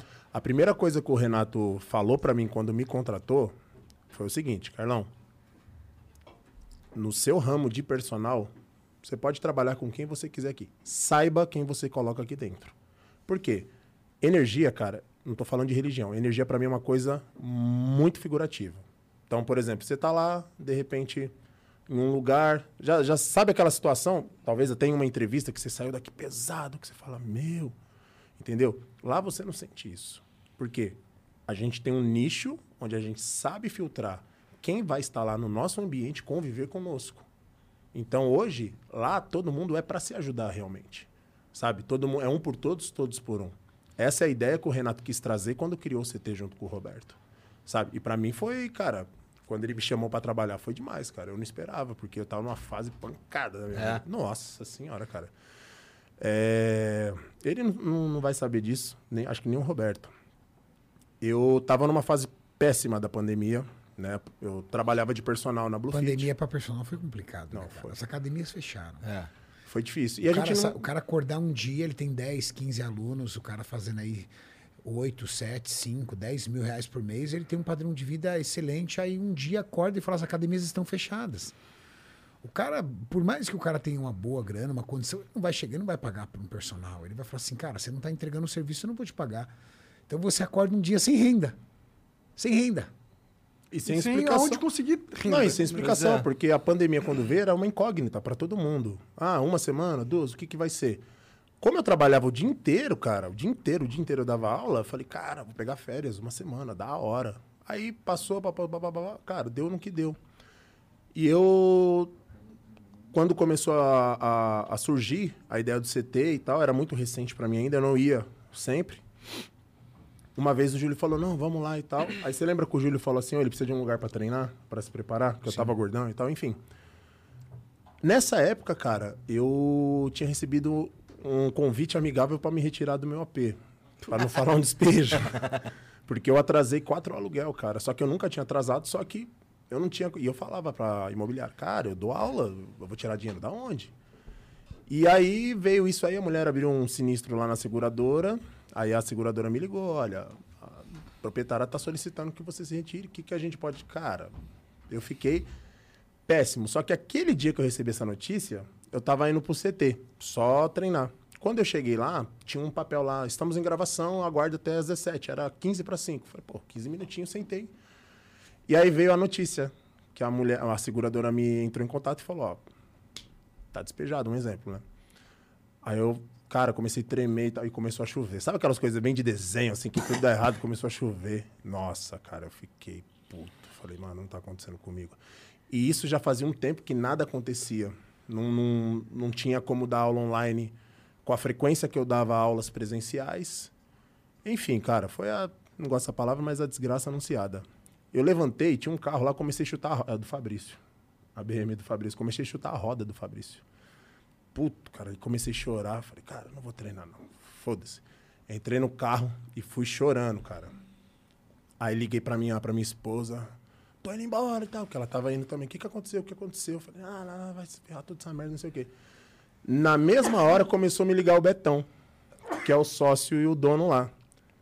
No que, mano, o Betão nunca me ligou. Eu falei, meu, ele viu eu chutando a roda lá na frente do CT. Puta que pariu. Vou pagar a roda. Não, mano. Aí eu fa- falei, aí o Betão me ligando, aí eu, eu falei, amor, preciso desligar. Aí eu parei o carro, né? Eu tava saindo da rua ali, eu falei, meu, ele me viu, ele me viu, ele me viu. Eu. Oi, Betão. Aí ele, jovem, você tá no CT? Eu falei, nossa, ele viu, velho. Ele viu, ele viu. Tô ferrado, não sei o quê. Eu falei, tô, tô perto, tô chegando. Tava indo embora, tô chegando. Por quê? Cara, você tá trabalhando? Aí eu, Betão, minha vida tá afundada, tá arruinada, cara. Você não tem noção do que eu tô passando. Mas eu, eu nunca gostei de falar de drama, assim. O Renato me conhece. Eu tive um histórico de vida pancada, mas nunca fui de chegar e, ó, sabe assim? Falei, tá ruim, cara. Ele falou, cara, acho que eu vou mudar a tua vida. Você consegue vir aqui pra gente conversar? Eu falei, ah, consigo, né? Eu falei, beleza, vai me dar dinheiro, né? Já imaginei, porque o Betão é pancada, moleque. O Betão. Aí, os níveis é, é forte. Cheguei lá no CT. Eu falei, pô, e aí tal, não sei o quê. Falou, cara, é o seguinte. A gente tá aqui com alguns projetos no CT, só que a gente tá tendo um problema de fluxo de horários e tá vindo algumas pessoas aqui que a gente não tá sabendo se é convidado ou não, porque as, as pessoas levavam várias pessoas. E a gente precisa de alguém que controle isso aqui, cara. A gente precisa de alguém que gerencie o CT, os horários, que passe as informações, horário de gravação, horário de contrato exclusivo, horário de convidados. E eu conversei com o Renato, cara, e a gente chegou no teu nome. Porque a gente precisa de alguém que seja responsável e cuide disso aqui como se fosse seu. Você topa? Cara. Já assistiu a Procura da Felicidade, o final? Mano, e eu assim, tipo. Topo. Não, então beleza. É, a gente começa Imagina um segunda- homem desse tamanho. o que, velho? O que? Aí eu falei, eu só preciso ir em casa, que não sei o que. Cara, fui chorando. Cheguei lá na, em casa lá. a- aí, tipo, minha esposa parou na parte do vai se ferrar todo mundo, não sei o quê. Ela entrou assustada, ela que foi, mas eu abracei ela, abracei forte, meu. Falei, ó, guarda o que eu tô falando, nós vamos mudar a nossa vida a partir de hoje, cara. E graças a Deus mudei, cara. Hoje, num resumo, eu tô mudando pra mais perto do CT, num lugar melhorzinho, graças a Deus. Ah, da hora. E Tu eu falo- continuou no, no apartamento lá, então, que tu tava sendo despejado por um tempo? Continuei e paguei à vista. Tudo.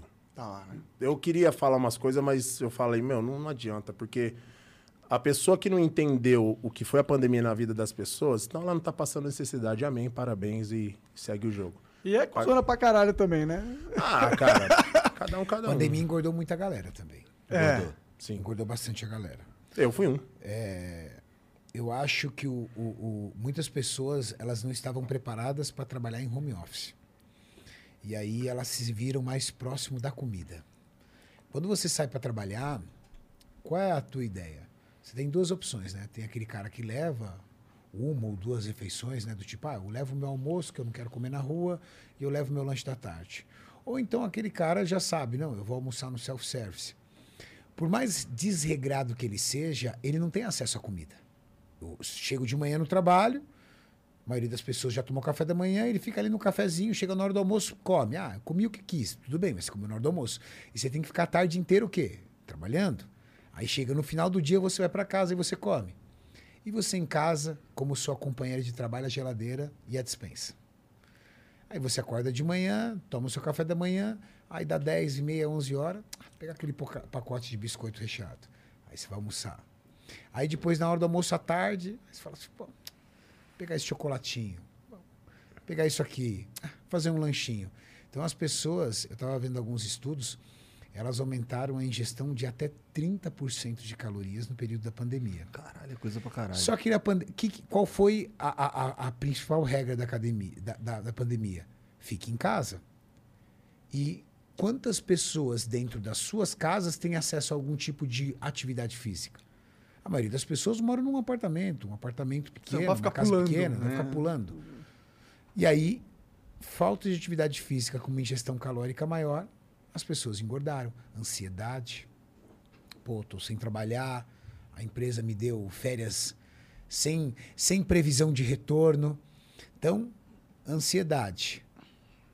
Co- comida perto da sua mão e falta de atividade física, as pessoas engordaram muito na pandemia. E- esse negócio que eu acho que foi uma, um, talvez um erro que a gente cometeu em tentando lidar com a pandemia, né? Porque ficar em casa é com certeza muito importante, mas será que ter o corpo saudável para aguentar uma doença também não é importante? né? Eu acho importante também.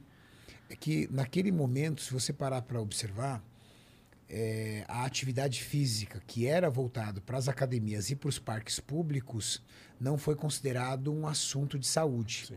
Não foi considerado uma questão de prioridade na saúde.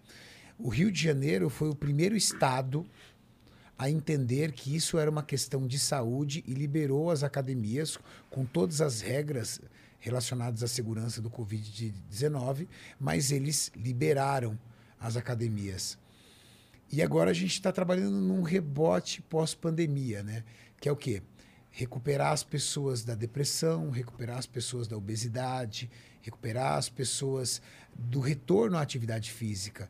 Você às vezes estava lá motivado, indo bem na academia, e você fica seis, sete meses sem praticar uma atividade física. Você olha e fala, ah, cara, Não é mais para mim. não é mais para mim. Então, Você sabe, né, Monark? Ah, já senti bastante essa porra aí. Quer dizer, não tanto porque eu não comecei a malhar, né? Não, mas o dia que você foi lá com os meninos. isso aí, eu senti. Não é pra Então, esse é um trabalho que a gente tenta fazer com a galera, dentro dos nossos vídeos. Volta, vamos lá, fazer atividade física, volta a comer bem, volta a comer saudável. O comer saudável já é um bom passo. As pessoas têm muita dificuldade em fazer dieta. Tá, tudo bem, mas você não precisa passar fome. Que tal você fazer escolhas saudáveis? Vai. Você acorda de manhã, você come pão de queijo, ou esfirra, ou pão na chapa com café com leite. Que tal trocar esse monte de carboidrato e gordura por uma porção de ovos mexidos? Pegar três ovos ali mexidos, fazer, tomar com seu café com leite. De repente, na hora do almoço, você cobrir o seu prato com um pouco mais de vegetais. Aí, de repente, você fala, "Ah, mas eu não como vegetal. Cara, você não é mais criança, né? Acho que um cara com 30, 35 anos de idade falar que não come verde, eu não como verde. Poxa, Né, eu acho que o meu filho com como, 6 anos de idade. É. Eu acho que o meu Come filho com 6 anos. Eu como sim, porra. Come cara tá nada. me Quando fica esculachando. verde, você comendo nada verde, cara. É, tu tá na minha casa pra me ver almoçar e jantar? Sempre quando você pede alguma coisa, você não pede nada verde. Ainda bem que não existe conflito entre vocês. Né? tá muito eu acho que visível. as pessoas elas precisam enxergar um pouco mais o que elas fazem consigo mesmas, né? E aí colocar um pouco mais de vegetal, comer arroz, feijão, frango, carne, não importa, mas poxa, uma porçãozinha aqui de vegetal. À tarde, em vez de rodar a banca no escritório, um pacote de biscoito ou de chocolate, pô, leva uma maçã, leva uma fruta, uma banana, uma pera, leva uma barra de proteína.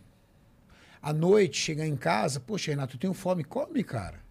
Mas come coisas saudáveis, come arroz, come um feijão, come uma salada, um vegetal, um ovinho, um frango. É muito difícil você encontrar alguém engordando com comida saudável. Porque a maioria das comidas que são saudáveis, ela não tem uma densidade calórica muito grande. O pessoal olha e fala assim: ah, é que você não viu o meu prato de arroz com feijão. Tá, mas você consegue fazer cinco pratos desse num dia? Você consegue fazer quatro pratos desse num dia? Você consegue fazer isso uma semana inteira? Não. Você não está engordando pelo seu prato de arroz com feijão. Você está engordando de tudo aquilo que vem. Chega essa fase, né, dia 24 a dia 1 hoje, provavelmente isso aqui deve estar indo ao ar nesse período. Do dia 24 ao dia 1 ali, 24 de dezembro ao dia 1 de janeiro, as pessoas falam: ai, esse período eu vou perder meu corpo, eu vou me estragar. Ninguém perde o corpo em 10 dias. O problema não está entre dia 24 e dia 1. O problema está entre dia 1 e dia 24. É diferente. Então, você acha que as pessoas, porque foram viajar, vão beber uma, vão fazer uma ceia de Natal, vão fazer uma ceia de Ano Novo, vão comer alguma coisa, vão destruir o seu corpo? Não, elas já estão prejudicando o seu corpo durante um ano inteiro. A grande sacada para você poder emagrecer e transformar seu corpo é entender que você tem que ser feliz. Você tem que ser feliz com, a- com a sua atividade física. Pô, eu detesto fazer musculação. Tá, e o que, que você gosta de fazer? Ah, eu não gosto de fazer nada. Vamos, vamos procurar alguma coisa junto. Pô, já pensou em caminhar no parque? Já pensou em os benefícios que você tem em fazer uma atividade física? Acordar aí 40 minutos mais cedo de repente fazer uma atividade física em jejum, para que você durante o dia já tenha isso resolvido. Então, quando você começa a incorporar e ver que você precisa ser feliz e que você tem que encaixar uma rotina que te faça feliz, as coisas funcionam. E também o seguinte, tá? Isso tem que ser uma prioridade para você. Às vezes as pessoas chegam até mim e falam assim, Renato, eu estou tentando há dois anos emagrecer e eu não consigo.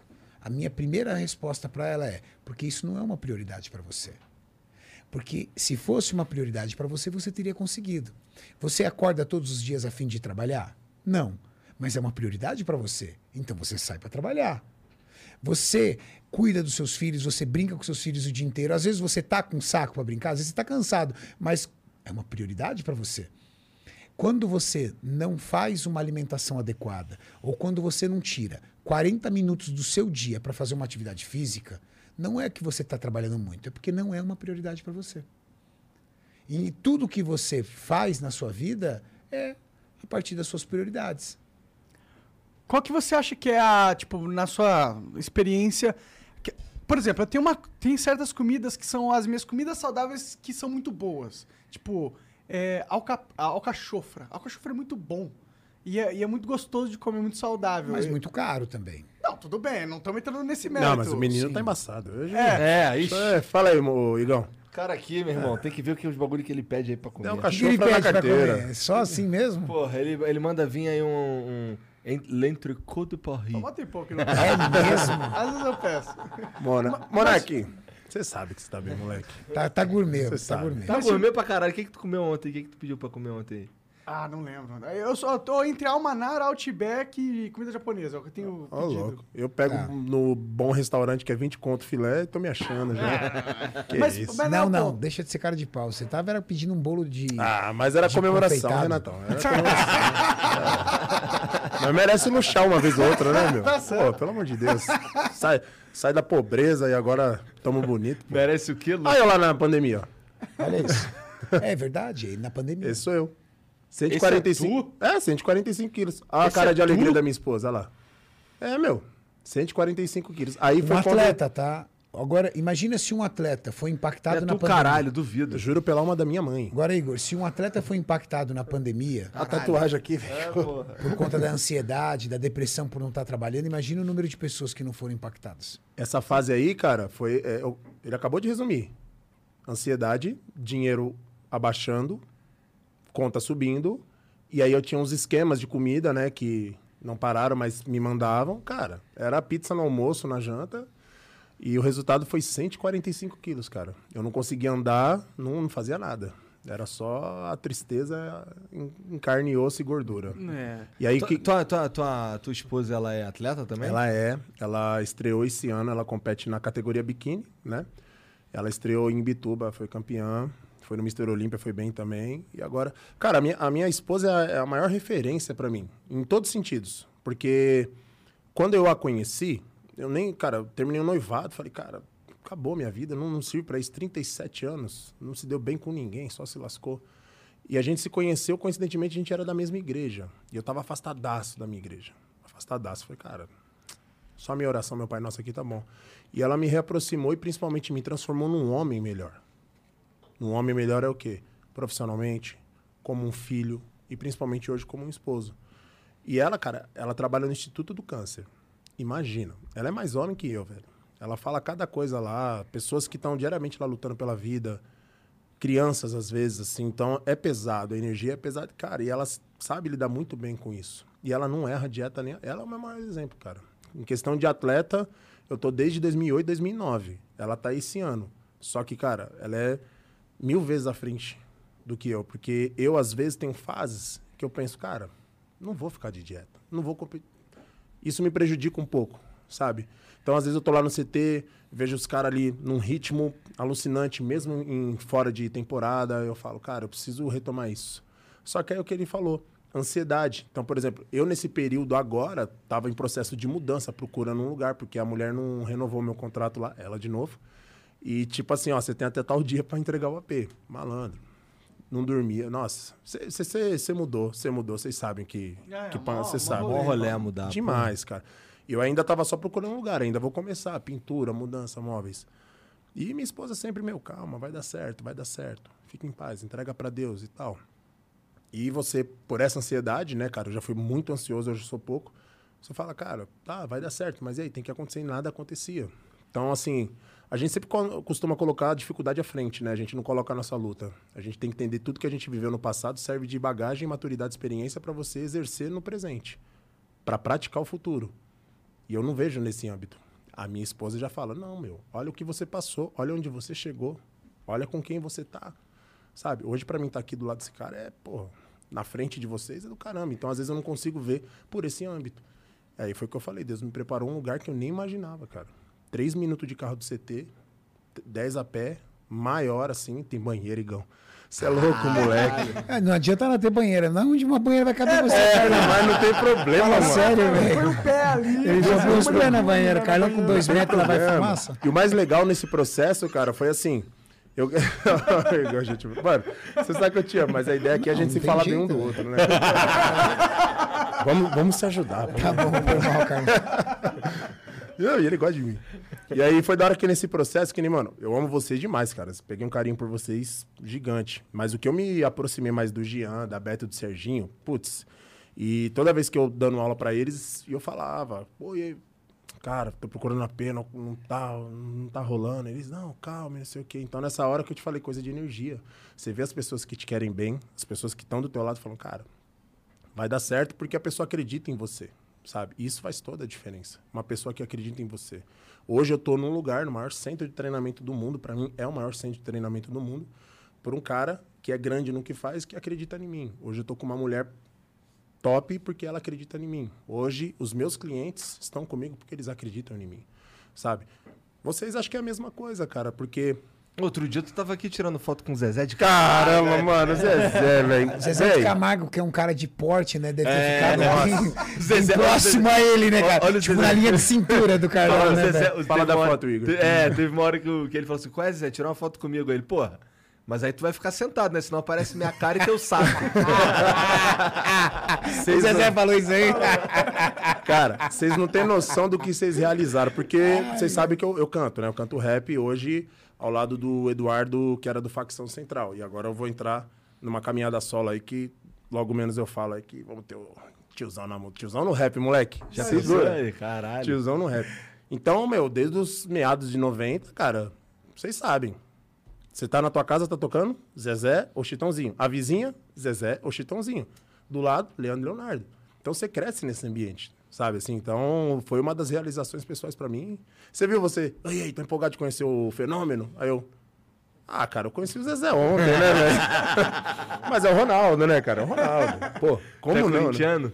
São Paulino Roxo, cara. Puta merda, São cara. Paulino Roxo. Eu sou amigo do Lugano, eu tava no dia que ele veio aqui. Ah, é verdade, Você lembra? E aí, Carlão? Lugano tem história, hein, mano, que eu não posso falar. Lugano... o Lugano, olha. Ídolo, beijo, Uma- te se amo. uma coisa que jogador de futebol tem é história. É. Resenha, Eu tenho, né? descob... eu tenho, eu tenho O, o feito Flow Sport vem mostrando isso um pouco. É. Mas o que, que você ia perguntar da comida? Não, é que, Que você tipo... citou a alcachofra. É porque eu, eu acho que tem certas comidas que elas são só roubadas, tá ligado? Tipo, a natureza... Tipo, ela pôs um gosto fenomenal, sem calorias, com propriedades boas medicinais, tá ligado? Ó. tipo, eu acho... Alcachofra é um. É um desses. Quase nada de calorias. Eu Fala particularmente bonito, gosto muito também. E o problema, às vezes, é como você prepara ela. Por exemplo, você quer ver um outro alimento que não tem quase nada de calorias, mas que não dá pra comer fora? É berinjela. O Berinjela. problema da berinjela é que é ruim pra caralho. O cachorro é gostoso. É, acho que é bom. Mas as pessoas, por exemplo, berinjela. Como é que você encontra a berinjela num restaurante? Cheio Você de encontra- negócio. Ou você encontra ela banhada no azeite com um monte de tempero, ou frita milanesa. É. Então, às vezes, a forma com que você prepara o alimento é o que ferra tudo, né? Sim. Sim. Mas e outras comidas, tipo, ó, eu, palmito pra mim. Palmito é, eu acho, tem nada de caloria quase. enfim, eu acho gostoso pra caramba e dizem que é, é saudável, sei lá. É, sauda- é, é, é, tem pouquíssimas calorias. O problema é você matar a fome com palmito e com a cachofra. Deve ser Não é verdade? difícil, é. Mas isso é o que te sacia, Você não é? conseguiria comer uma flor de alcachofra e falar assim, tô sem fome, que tô de boa. Ah, mas umas três, três mata. É.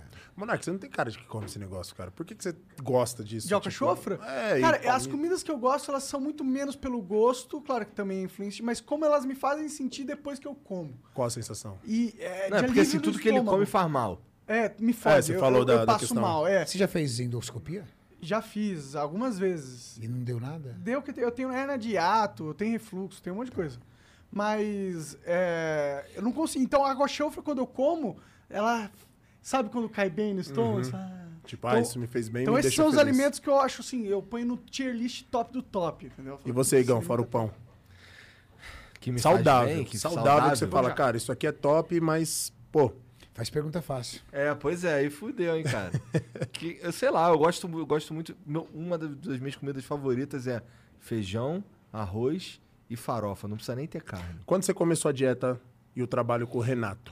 E é legal isso, o que o Igor falou, você viu? É, eu já recebi algumas vezes esse feedback. Cara, arroz, feijão e isso, não precisa ter a carne. Sim. Num tom assim de, de desprezo, do tipo, ah, nem precisa carne. O problema é que a carne é quem ia matar tua fome, cara. A carne era o que ia mais trazer benefícios. A carne é o que te traz mais resultados. Independente de questões, é, vamos dizer assim, de questões culturais, Vegano, vegano, vegetariano. vegetariano, vamos tirar de lado sua forma de pensar e encarar sobre isso. Vamos falar sobre nutrição. As proteínas de fonte animal, carne, frango, ovo, peixe, é o que traz maior volume de benefícios dentro da nutrição. Se você pensar em nessas proteínas, nas frutas e nos vegetais, é um mundo ideal. O mundo ideal é se você ficasse com o máximo possível de frutas e vegetais dentro de uma quantidade adequada de proteínas de fonte animal. Porque as proteínas de fonte animal têm o que nós chamamos de aminoácidos essenciais, que é o aminoácido que o seu corpo não produz. Nosso corpo produz aminoácidos não essenciais. As proteínas são divididas. Imagina a proteína como um trem. Vagões ligados formam uma proteína. E digamos que chapas de aço ligadas formam um vagão. O nosso corpo pega a proteína, quebra em peptídeos, pega os peptídeos e quebram em aminoácidos. E a gente só absorve aminoácido. Só que a gente absorve o aminoácido para produzir proteína novamente, para a constituição dos nossos músculos e tecidos. Dentro desses aminoácidos, você tem os essenciais e não essenciais. Não essencial, seu corpo produz. Você é capaz de sintetizar. Glutamina, por exemplo. A glutamina é um aminoácido não essencial, que é o aminoácido mais abundante no teu corpo. E quase todos os seus órgãos são capazes de produzir, de sintetizar é, glutamina. Só que você pega a leucina, por exemplo, isoleucina, valina, entre outros, que são aminoácidos essenciais, esse seu corpo não produz. Só que você precisa desse conjunto de aminoácidos para poder produzir tecidos e músculos. Então, os amino, as proteínas de fonte animal são as proteínas que mais têm aminoácidos essenciais. Entendi. Isso não então, significa então, que o vegetariano vegano está ferrado. Ele vai ter que ter um pouco mais de conhecimento de nutrição. Vegano não bate proteína. Vegano tem que bater aminoácido. E aí o cara tem que estudar um pouco. É só tomar umas cápsulas. Na verdade, não é tomar uma cápsula, porque eu não vejo sentido você tomar cápsula de proteína. Seria mais você estudar um pouco e ser mais variável. Um vegano, um vegetariano, ele não pode usar uma única fonte de alimentação. Ele tem que ser um pouco mais maleável. Ele tem que usar oleaginosas, que são amêndoas, castanhas, entre outros. Aí ele tem que usar proteína texturizada de soja, ele tem que usar um pouco de ervilha, ele tem que usar o arroz e o feijão, porque são alimentos que têm carboidrato ou gordura, ou os três, carboidrato, proteína e gordura, mas que também traz uma carga de proteína, só que cada um desses alimentos tem um tipo de aminoácido essencial. E aí você vai juntando, por exemplo, são nove aminoácidos essenciais, tá? O arroz não tem os nove. Só que a porção de arroz e feijão junta os nove. Ah, é? Olha É. lá, que interessante. Então, o vegano, vegetariano, ele precisa ter uma, uma, um cardápio mais diversificado. Um ornívoro, a pessoa que come carne, ele não precisa disso. Se ele quiser, por exemplo, só comer frango, ok. O frango já tem todos os aminoácidos essenciais que você precisa. Se ele quiser comer só ovo, ok. Whey protein, que é uma excelente fonte de proteína. As proteínas de fonte animal, elas são mais fáceis no que diz respeito a você conseguir aminoácidos essenciais. Vocês conhecem atletas de fisiculturismo que são veganos ou vegetarianos? Eu conheço, mas nenhum grande campeão. É. É muito difícil. Porque você sabe qual a, a dificuldade que o vegano e o vege- vegetariano sempre vai ter em fazer dieta? É que a maioria das proteínas de fonte vegetal vem com os outros dois macronutrientes, carboidrato e, e gordura. Por exemplo, é, amêndoa, castanha, amendoim, ela tem proteína. Só que ela tem 50% de gordura junto.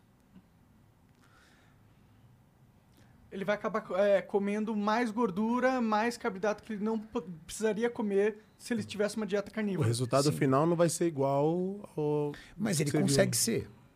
Ele consegue ser. Vai ser um pouco mais difícil. É uma Só que não consegue, difícil. né? Se ninguém nunca ganhou, não consegue. É, talvez não seja por isso. Talvez a população de veganos e vegetarianos ainda não seja tão grande ao ponto de ter grandes representantes no fisiculturismo. Faz sentido. A gente precisaria ter um cara com potencial genético e com essa cultura fazendo esse trabalho para olharmos e falar assim, vamos ver até onde. Vocês chegaram a assistir aquele documentário Dieta dos Gladiadores? Não.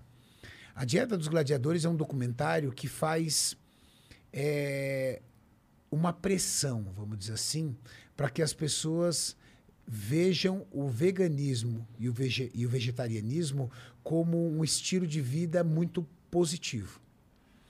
E aí eles colocam algumas coisas ali, que aí agora estou dando minha opinião, que eu discordo. Por exemplo, ele colocou um fisiculturista lá, dizendo que ele era um fisiculturista campeão por ser vegano. Só que eles falaram do meu esporte. Aquele cara, se tem uma coisa que ele não é, é campeão. Só que quem nunca assistiu o fisiculturismo vai terminar aquilo e vai falar assim pro cara na academia: pô, mas você sabia que o campeão de fisiculturismo é vegano? Não, aquele cara não é um campeão. Ele subiu num campeonato, acho que ele até venceu, mas um campeonato regional lá na Índia, assim, de ele é bairro. campeão. De bairro, entendeu?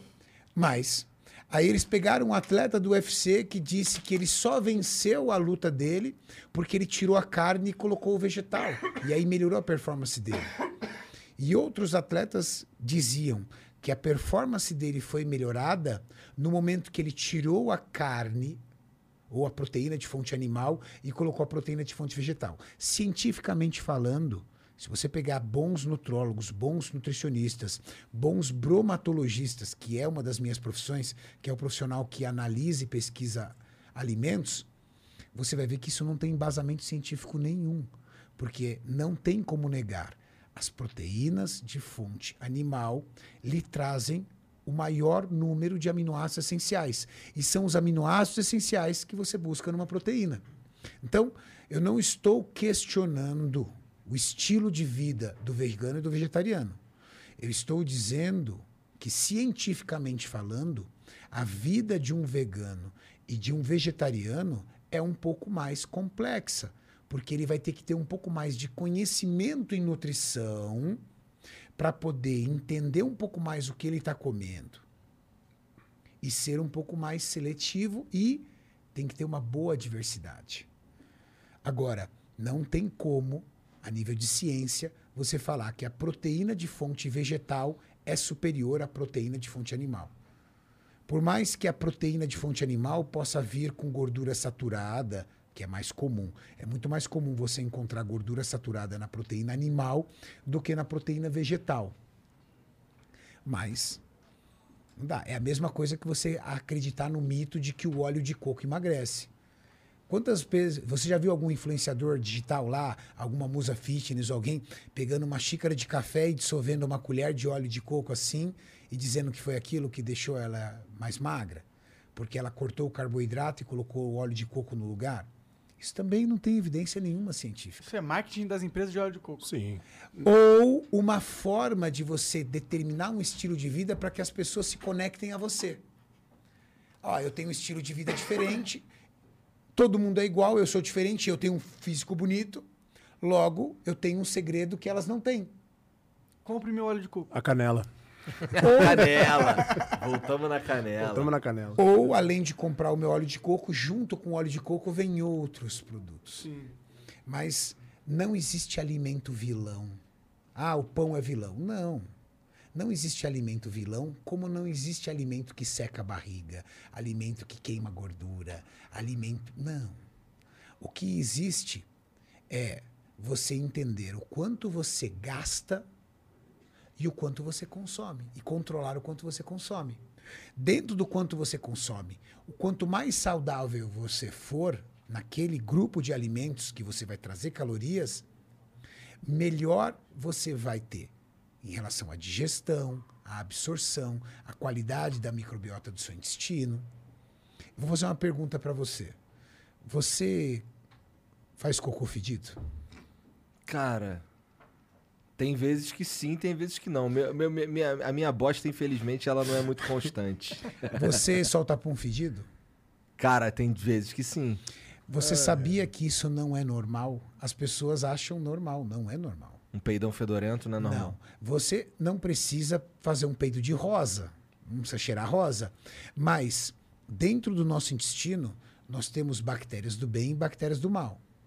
Tá? Nós temos a nossa flora bacteriana, nossas enterobactérias, que faz parte do processo enzimático digestivo e da absorção de nutrientes. Mas ali junto também tem micro-organismos que não, não, não devem estar em grande quantidade. Dependendo do que você come, as bactérias do mal aumentam em quantidade relativo às bactérias do bem. E o que acontece? Peido fedorento. Peito fedorento, cocô fedido. E Isso, esse tipo de situação, demonstra que a sua saúde intestinal é ruim. Mas você sabia que o seu intestino é o seu segundo cérebro? Existem hormônios que são produzidos através da sua resposta no intestino. Interessante. O intestino não funcionar bem pode levar você a casos de ansiedade e depressão? Caralho. Quando você tá ali na fila da montanha russa, o que, que te dá vontade? Não te dá um pouquinho de cólica, aquela dor de barriga? Porque o intestino age diretamente em hormônios relativos ao estresse e ansiedade. O intestino é o nosso segundo cérebro e as pessoas não cuidam do intestino. E não cuidar do intestino muitas vezes te traz rebotes de estresse, ansiedade, até depressão. É, tem gente Vai até que, pra cuidar do intestino, ele come cápsulas com micromoléculas de bosta.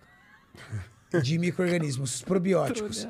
O que ele quis dizer. Não, não, não. Cápsula não é, de bosta merda. mesmo. De bosta. Existe, existe. Então. Ah, pesquisa Cápsula aí. de Cara, bosta. toda vez que eu pesquiso eu não acho nada, Mas porra. tem, pô. Não tô zoando, é sério. Cápsula de merda. O Monark come cápsula de merda, por isso que Então, então ó, por causa das bactérias, bactérias boas do intestino, certo? Qual Sim. cachorro? Então tem pessoas que têm essas bactérias Merda qual em, cachorro, muita, tipo, tem pessoas que têm uma saúde intestinal muito foda, entendeu? O que, que é foda? Foda do bem ou foda do mal? Foda do bem. Ah, Muito entendi. legal. E, e aí, se você pegar um pouco da bosta dessas pessoas e, e implantar no teu intestino, a- as bactérias elas vão proliferar no teu intestino e vai melhorar a Mas sua... não é mais Essa ideia é muito maluca, comer merda. Eu não, sei nem onde a gente, a gente errou pra falar de bosta. Tipo, Ô, ô Monark, peraí, uma peraí. reclamação no Reclame Aqui. Que, que Procura era em de inglês, boa. cara. Em português não vai ter. Não, mas Mas. Monark, não seria mais fácil pegar esse microorganismo, pro- reproduzir ele em laboratório, transformá-lo numa cepa, recolher essa cepa e formar o que nós chamamos de probióticos, que são o quê? São medicamentos com carga de microorganismos, que muitos deles geralmente são lactobacilos, agora existem cepas mais avançadas, que vão fortalecer ou reconstituir a sua flora bacteriana, do que pegar a bosta pura. Eu acho que pegar o microorganismo Aqui, um. isolado vai bem. Aqui, ó, que Não, mas fala, é- Poop Chamando. É, então, Transplante fecal? é. Isso, é isso aí. Caralho. Tô falando, existe. Não tô falando que é legal, nem que você deva fazer, mas que existe, existe. Caralho. Pílulas e cápsulas de transplante Não, fecal. se tiver uma bosta muito foda, você pode ganhar dinheiro com ela.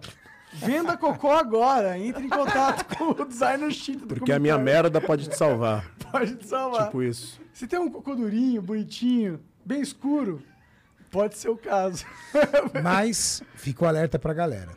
Se você anda peidando muito fedido ou fazendo cocô muito fedido, provavelmente o seu intestino está prejudicado.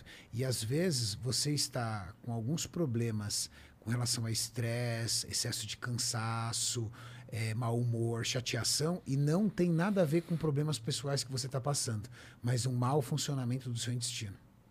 Então já também a como um todo dia prêmio. ajuda? Na verdade, você sabe o que mais ajuda do que os probióticos? Yakult, por exemplo, é um tipo de lactobacilos, que eu acho que se chama Casei shirota, É. que é um patente deles. Como é um lactobacilos comum, e fraco, inclusive. Ah, é? É fraquinho. Melhor do que você suplementar com lactobacilos é você dar prebióticos para o seu microorganismo. O que, que é prebiótico? É alimento para suas bactérias do bem. Um bom exemplo de prebióticos, fibras. Se você fizer uma alimentação com mais fibras, que seriam mais folhas, colocar aveia, colocar frutas, o seu intestino começa a se regenerar, a se renovar. Esses micro-organismos começam a proliferar. O excesso de alimento industrializado, com muita substância química, muito aditivo químico, o excesso de fritura, o excesso de condimento, são extremamente prejudiciais para as suas enterobactérias. O quanto mais natural é a sua alimentação, mais é favorável para as suas enterobactérias. Isso não significa que precisam ser todas as refeições, mas você incluir aí duas porções de vegetais ao dia vai trazer outra saúde intestinal para você. Cocôzinho a pampa, moleque. Cocôzinho Pra suave. vender essa porra. Quem Bom, disse que não? É, cara, a gente não acabou não falando do. Do emblema, né? do Mostra o emblema. aí, Gianzão. Ó, caralho. louco, hein? Mano, a Katsuki. Os caras me conhecem mesmo. Que da hora. Quem fez? Não Esse é sei, Focaprino. Caraca, Caraca, é Focaprino. velho. Olha aí. Caraca. Ô, Renatão, nós saiu Fortão. Capão Redondo aí, hein, Aí, ó. Tá Carlão, tá estamos numa leve equilíbrio de altura. Essa realidade não é muito, não. Eu tenho 1,80m, o Carlão tem 2m, lá vai fumaça, mas tá bom, Renato é fiquei um, feliz. um cara gigante. Cara, ficou muito louco ainda Muito por causa legal. da questão do da Katsuki, que os caras sabem que eu gosto de anime, cara. Pô, dá pra pegar tem- depois? Dá, claro. O cara tem tatuado Dragon Ball pra Tem, caralho. eu gosto pô. pra caramba. Uma lição de vida, cara. Show de bola, cara. Se quiser resgatar esse emblema, o código é tiozão e Big Charles. Big Charlie, é o Serginho. Coisa do Serginho. coisa, coisa, coisa do Serginho. O que, que tem aí pra você, Janzão? Cara, tem comida de verdade. Ó, né? alguém come bem aqui. Nós tá como, nós Ah, tá como. pois é, instruído pelo Carlão. Ah, tamo, tamo, tamo seguindo bem. Cara, fiquei mó feliz mesmo, cara. Ficou Esse bonito, ficou Ficou maneiro. muito bonito, cara. Muito feliz de estar aqui com vocês. Você é louco, cara. Porque da- das duas vezes que eu vim, né, a gente mal trocou ideia. Por causa que era entrevista. e, meu, mó- meu, muita correria aqui embaixo, cara. Como é que vocês aguentam? tranquilo, cara. É que você veio nos dois, tipo 70 Zezé e Ronaldo. Você É, né? dois Cara, eu vim. Não, eu vim aqui no, no, no Zezé, tinha gente assim na porta. Eu desci do carro, cara, era só velhinho e velhinha. Aí eu falei, mano, eu tô no mundo errado, não é possível, cara. Aí quando eu vim aqui no Ronaldo, cara, tinha até grade de proteção. Você é. louco, gente demais. Gente pra caralho mesmo. Isso não é muito comum, não. Isso daí é só uns caras assim de. E sabe o que é legal? Eu vi a tua cara de satisfação, porque eu sei quanto você gosta de futebol, mas eu sei que seu ídolo é o Adriano, né? E não sei a questão de... Poderia ter sido o Ronaldo se ele tivesse jogado no Flamengo. Mas ele falou pra mim aqui que foi culpa dos dirigentes. Ele queria ter jogado no Então, eu não acabei não pegando a entrevista. Porque que ele. E, e pra você, como que foi? Porque é Ronaldo, né, cara? Porra, pra mim Tipo, é foda pra caralho. Cara, o cara é. Eu vi o Igão, o Igão tava assim, ó. Porque assim, eu não vi Pelé, mas eu vi Ronaldo. Entendeu? Não, na, na, na posição ele Porra. foi o melhor. Não tem como falar, independente de qualquer outro atacante que seja, sei lá, o Ibrahimovic, o, o, o Lewandowski. Meu, Ronaldo ele foi impecável no que ele É, e, fez. o- e até e ele e o cara foi fenômeno até na, na lesão dele. Ele falando de como ele fez pra dobrar o joelho de novo. Porra, pa- parecia a cena de filme. Não, ele negócio veio aqui no sofrido. Brasil, ele deitou no Corinthians. Tava fora de, de, de forma, Aham. fora do peso. Ele deitou, cara. É, parecia que ele tava em outro nível, né? Ah, cara, tem a genética do Ramon e tem o dom do cara que nasce pra fazer. Michael Jordan, por e exemplo. experiência pra caralho também, né? Sim. Não, ex- experiência também, mas não sei se é o mesmo histórico do Romário, que o Romário não gostava de treinar. Se você for fazer uma analogia com o fisiculturismo, cara, você tem que ter uma constante, né? Uma ordem ali pra você seguir treinando, dieta. O Romário odiava, mas o Romário. Fazia é, gol pra caralho, foda-se, né? Você entendeu, cara? eu odeio Então- até hoje, vai ver como ele tá magro. Tá, O Romário ficou muito magro. cara. Sim, Mas pra ele fez caramba. bariátrica. Ah, ele fez? Ele fez uma bariátrica e uma bariátrica bem agressiva. Entendi. Uma bariátrica que hoje, por exemplo, já não é recomendada a fazer. Que corta fora o estômago. É, é uma bariátrica bem agressiva. Eu não entendi até hoje porque o Romário fez a bariátrica, porque ele não tinha. Ele não era tão Não era. Não, não era. Eu não entendi a decisão dele, mas ele fez bariátrica. E foi a bariátrica que fez ele ficar tão magro. Eu acho que em alguns momentos, dependendo do estado da magreza da pessoa, vocês já perceberam que envelhece um pouco? Eu tive a sensação de que o Romário envelheceu um pouco depois da bariátrica. Fica esquelético, né? Fica... Eu, eu não sou um cara é, a favor da bariátrica, tá? Eu sou a favor, claro. Mas quando a pessoa realmente está num estágio enorme de Vai morrer se ela não fizer. Do tipo, Extremo do cara, extremo. não tem jeito, esse cara não consegue emagrecer. Se ele não fizer uma bariátrica, ele vai morrer. Ok. Mas antes, eu, eu, eu acredito muito no tratamento psicológico, porque uma pessoa, quando chega no estado de obesidade, ele precisa de apoio psicológico, não é nutricional só. É um apoio psicológico, um tratamento psicológico e dieta. Porque a bariátrica, para mim, é o último estágio. É, o último É porque estágio. você vê a pessoa assim. Dá um exemplo daquela mulher que veio me procurar com 150 quilos. Ela, Carlão, quero fazer uma bariátrica. Só que eu conversei com ela, o nível de ansiedade dela era gigante. Então a causa dela era a ansiedade, a consequência a compulsão. O resultado da compulsão tem vários: cigarro, álcool. No caso dela era comida. E eu falei pra ela, cara, se você não mudar a chavinha da cabeça, você vai fazer bariátrica e vai ser pior ainda, que entra nisso que ele falou. Não adianta você fazer bariátrica, você vai ter uma redução agressiva, exorbitante ali no estômago, vai ser refém, aí sim, de dieta, porque quem faz bariátrica tem que ser refém, refém de dieta. Se a pessoa não mudou o psicológico dela, a ansiedade, cara, Fudeu. ferrou. Ferrou não total, engorda tudo cara. de novo. Engorda tudo de novo. O E acho que é irmão- pior, né, Renatão? É, o irmão, da, o irmão da minha esposa, ele fez cirurgia bariátrica e ele tá do mesmo tamanho novamente. Demorou anos por conta do volume de estômago e toda a dificuldade. Demorou anos, mas ele engordou de novo. É, falando sobre o Ronaldo, eu conheço assim uma história, uma outra vertente muito grande, muito fera dele, Porque um amigo meu teve a oportunidade de fazer negociação ao lado empresarial dele. O cara é foda. Ali, velho, meu amigo cara fez, é fenômeno. fez tem a Nine ainda? Fez uma negociação Cara, com sei. ele. Fez uma negociação, falou com ele, falou, Renato, bicho é bom de negócio, hein? E tu Aí viu é o- difícil o, pegar. o podcast que eles vão lançar? Vai ser ele e o Gaulês. O Gaulês? E- O Gaulês e o Ronaldo. O Caramba. nome do programa é Fenômeno. Como vocês conseguiram chegar nele, cara? Porque assim, eu, eu sei que tem toda a equipe, Serginho, Jean, pra ir atrás. Só que assim, a gente vê algumas pessoas como intocáveis, né, cara? Cara, é Tipo, que ah, pra, pra gente é uma trabalheira do caralho. Essa é a verdade. A gente corre atrás de um, corre atrás de outro, que conhece não sei quem, o E a caralho. gente fica correndo atrás pra sempre. Sim. entendeu? Tipo, a É, gente- porque o. Ah, você conhece o Ronaldo? Tem algum contato? Conhece alguém? Aí, eu não sei exatamente como que a gente conseguiu É cortar. quase um trabalho investigativo. É quase. É, porque bem você chega em um, que chega em outro, pra chegar num cara que tá perto do amigo do amigo. Tem, É, um ou cara, tem um cara que trabalha aqui com a gente também, que ele tem um- uma experiência boa no mundo do esporte. Então, a- inclusive, ajuda pra caralho no Flow Esporte Clube, que ele conhece alguém que conhece alguém, sempre tem um, um caminho ali que deu uma Foi o cara mais difícil pra vocês trazer pra cá? Cara, ó, acho que até agora. Até agora, provavelmente sim, cara. Assim, o, eu diria que o mais difícil de trazer foi o Daniel Alves, e nem foi no Flow, foi no Flow Esporte Clube. Porque ele tem um agente que é meio esquisito. E aí eu tive que. é, Assim, mas eu consegui o contato direto dele, então. E ele é ruim demais respondendo no WhatsApp. Ah, é. É É horrível quando isso acontece, não? É meio Às ruim, vezes você tem né? que ir no show do cara pra falar com o cara, negão. Tem que ir no show. Tem que ir no show do cara Então, aí, ficar no palco. Aí, aí fala com ele, aí, ele, aí tu pega o número novo, aí ele fala, ué, me manda uma mensagem aí no não sei o que, aí tu manda. Aí dois meses depois ele responde, fica, caralho, vai tomar no cu, xamã. xamã, vai tomar no cu. Eu não queria falar o nome, né? mas- E assim, eu, eu, eu vejo ah, o desafio, né, cara, de vocês terem a conversa, porque todo dia, praticamente, todo dia não, mas duas, três vezes, né, Renatão? Seu podcast lá. Sim. É, é um desafio, porque são, às vezes, nichos diferentes. Então, quando vem pessoas de mundos diferentes pra você, é algo, assim, satisfatório, mas também é um desafio gigante, né, Sim, cara? Eu sim, vejo, sim, por exemplo, o, o nosso mundo aqui é fisiculturismo. Outro dia foi o Wendel Carvalho, Sim. que fala sobre finanças, né, dire, Sim, direcionamento mas de o, carreira. o trabalho do Flow é, é- é mais complexo porque ele tem que encontrar pessoas que têm barreiras, né? Então, você tem que ir rompendo as barreiras para conseguir chegar na pessoa. Então é. Quem que é o cara que você fala, se sentar aqui, acabou a Adriano. vida? O Adriano? Ah, não. O Adriano, o Adriano nunca veio, né? O sei que- Adriano, o Adriano eu tive a oportunidade de encontrá-lo, trocar ideia Você com me ele, falou. Uhum. o caralho, mas, mas ele. Cara, é que. Imagina, tu é o Adriano.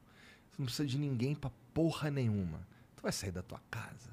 É tipo o Roberto Carlos, vai sair da casa dele? Não vai, irmão. Foda-se o Não, mundo. até o Ronaldo saiu, tá ligado? Mas é, o que o Ronaldo Ronaldo, o Ronaldo ele, ele, tá, ele tá num momento de, de, de mídia, o É cara. que o Ronaldo é um cara prospecção mais, ali, é, né? É. É o Não, não que ele precise de mim, não é isso que eu tô dizendo. Não, mas é um trabalho. Ele veio aqui enxergando como um Sim. trabalho também. Vocês são uma vertente Que já, não, forte. que já não se parece nem um pouco com o Adriano, por exemplo, né? Pois é, pois é, não tem nada a ver. O Talvez é Adriano- um tipo de mídia que ele não queira. É, o Adriano Não, o quer Adriano ficar não- tranquilão na casa dele. A gente viu isso quando ele parou de jogar bola. Né? Ele queria ficar em paz. Uhum. E aí é, é- esse, esse é difícil. Esse cara aí, quando eu conseguir, porque eu vou, é, vai, ser, vai ser a maior conquista até então. Né? Depois Uhum. eu preciso arrumar uma outra. Você fala com todo mundo, né, Renatão? Do nosso mundo, que eu vi lá no Não, é, são CT. diferente. É, são, são setores diferentes. Mas o. Eu acho que o Adriano vai, vai vir aqui ainda. Ele vai ver esse apelo aqui. Se Deus quiser. Não, já apelei várias vezes.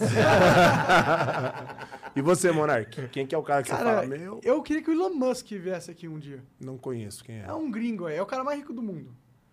É o cara do Tesla. Aqui. é o cara do Sério, é o cara do Tesla. É o cara que tá levando cara a humanidade pra Marte, Marte. né? Sim, Ah, eu E é vi. eu tipo-. Aí você coloca ele e o seu convidado que passou aqui, que a gente comentou. O comentário, o comentário O- que passou aqui, o ó, do- pra ver qual é a maior dificuldade entre um e outro. É. Vamos Qual ver. foi aquela conversa? ah, porque tem conversa que arrasta, que você fala assim, velho, não tá produtivo, né, cara? Ah, tem, já, É já rolou algumas, né? já rolou algumas. Aqui é que às vezes a gente, a gente chama as pessoas e para trocar ideia. é, são pessoas difíceis de chegar e tudo mais. Só que a gente vai achando, a gente sempre vai achando que vai ser um papo foda. Uhum. Porque assim, eu tô pouco. Assim, é claro que é importante os números que, que, que a conversa vai dar e tal. Mas eu, eu sinceramente, tô mais, tô, tô mais preocupado em ter uma boa conversa. Não no views. Não nos views. E, e às vezes a gente erra. Teve alguém que você ficou nervoso, assim, pelo tipo da, de quem era? Você falou assim, puta, cara, Cara, eu tô, tô com medo de entrevistar, e tô com medo de bater um papo e não ficar legal. os caras mais difíceis de conversar são os caras da política, porque eles são muito saboados. São, né? É. Esses são os caras mais difíceis. Sai pela direita, Tem que né? estudar o Sim. cara, é mais complicado. Pois é. Mas é algo muito importante e essencial pra ter. Eu cara, acho, cara. Eu acho. Tem que, não, tem que ter, é essencial, cara. Ainda mais pelo momento que a gente tá vivendo e a época que tá chegando, que são as reeleições, né, cara? Então, se você não tiver essa vertente aqui, eu acho que é, meu, uma puta de uma porta pros caras, cara. Ah, Eu já acaba vi sendo. entrevistas de políticos aqui, não vou mencionar para não acharem que eu tô fazendo algum tipo de apologia a ele, que o cara mudou meu conceito por ele. Ah, sim, Eu mas olhei e eu falei também. Assim, cara, esse cara aqui é um cara que agora eu vou começar a prestar atenção e com os olhos do bem. Que ele sentou aqui e eu entendi, vi o que ele falou, eu falei assim, porra. tem uma tá falando- verdade no que ele tá Não, falando. Tem uma Posso verdade e tem mas... um sentido bom, É. entendeu? O cara tem um plano legal. É, E foi aqui. Legal. É que É. às vezes a gente vê por um âmbito que distorce, né, cara? Aí É. você cria um pré-julgamento. Essa é a beleza de, de podcast. Três horas de conversa com alguém, você não consegue ser um personagem durante. Consegue, consegue, mas as pessoas veem que você é um personagem. E, e isso é a pior coisa. Quando elas veem que você é um personagem, elas já não, não tem mais credibilidade pela coisa que você fala. Porque não sabe se você tá falando porque você pensa isso. Até porque ou quando a porque gente é sincero, né, Monark? Quando é sincero, Em três horas não dá pra ser de dá trampo. É, dá trabalho. Dá Não dá pra trabalho. ser de mentira em- Não durante dá. três horas Não num dá. bate-papo. Não dá. Não dá, não dá. E aí a galera acaba, acaba- vendo assim, ô, esse cara é assim. Entendi. Aqueles cortes que eu tinha visto mostravam uma pessoa, mas ele durante três horas, ele é assim. Então esse é ele de verdade. E acho que inclusive é o poder desse formato, porque pro público, aqui o que a gente mostra tem um valor de, de, é, de credibilidade maior, porque é mais autêntico. E a autêntica. A autenticidade é a moeda mais importante da internet. E passa uma concepção num formato de 100%, não de 20%, que às vezes a gente vê em outros, loca outros locais, outros canais de comunicação. Né? Que ali a gente vê uma versão, cai no que o Renato falou, uma versão resumida da pessoa, você cria um julgamento ali. É. Fala, ah, esse cara é assim. Quando a gente vê essa versão mais estendida, você fala, pô, E é ao vivo, né? sim, exatamente. Não é nada construído, não é nada... É, não tem como cortar o cara pra. É, então, sei lá. É a beleza desse formato nesse sentido. Também acho. Mas, Cariane, Carlão, obrigado pelo papo. Ô, obrigado por virem aí conversar com a gente. Foi Que foda, honra. como sempre. Obrigado. É, Eu aprendi mais do que, do que falei aqui. Não, eu, eu achei, eu achei que Ele eu fosse falando passar... aqui, eu só anotando. Eu confesso que eu achei que eu fosse passar o programa inteiro tomando esporro da minha mãe. Não, mas é assim, é o que o Eu só Renato planta a falou. sementinha ali. O que o Renato falou, não adianta forçar. Não adianta chegar e falar pra você, cara, é assim, é- tem que. Não, tem que ser uma coisa agradável, favorável pra você e você se sentir bem. Da vez que a gente foi lá no Capão, a gente foi trocando uma ideia monstra sobre isso. Até acho que os meninos falou que você, depois de um tempo que parou de ir no CT, tava indo com a sua esposa.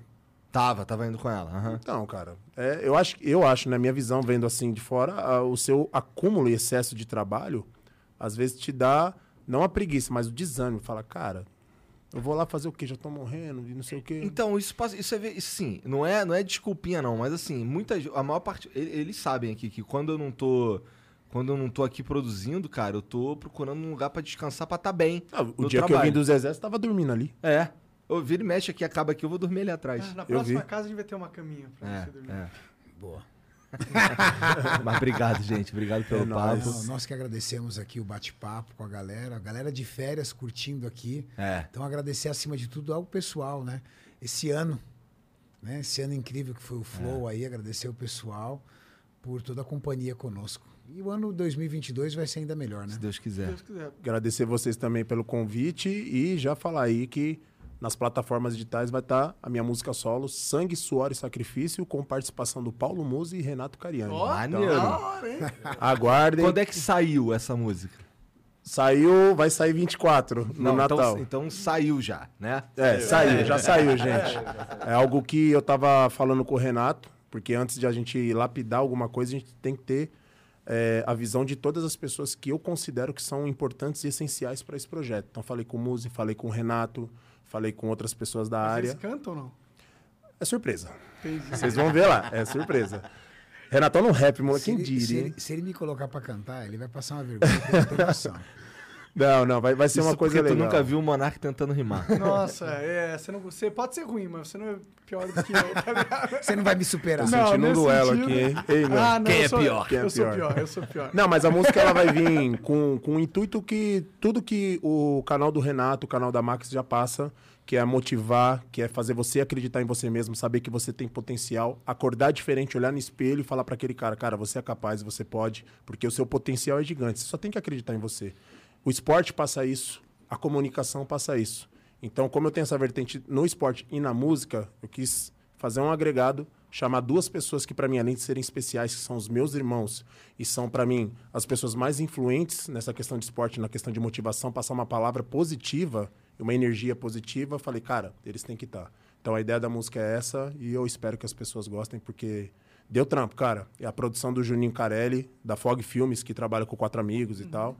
Mas vai ser uma coisa diferente e legal, assim. Legal, e cara. de ter, cara, Renato Cariani Paulo Musi, com certeza brilhanta muito mais o valor da música. Beleza. Vocês vão gostar, vocês vão gostar. Bom, mas obrigado por virem aí mais uma vez. Tamo junto. Vocês que assistiram aí, obrigado pela moral também. Um bom ano novo pra vocês e a gente se vê em 2022. Um beijo. Tchau.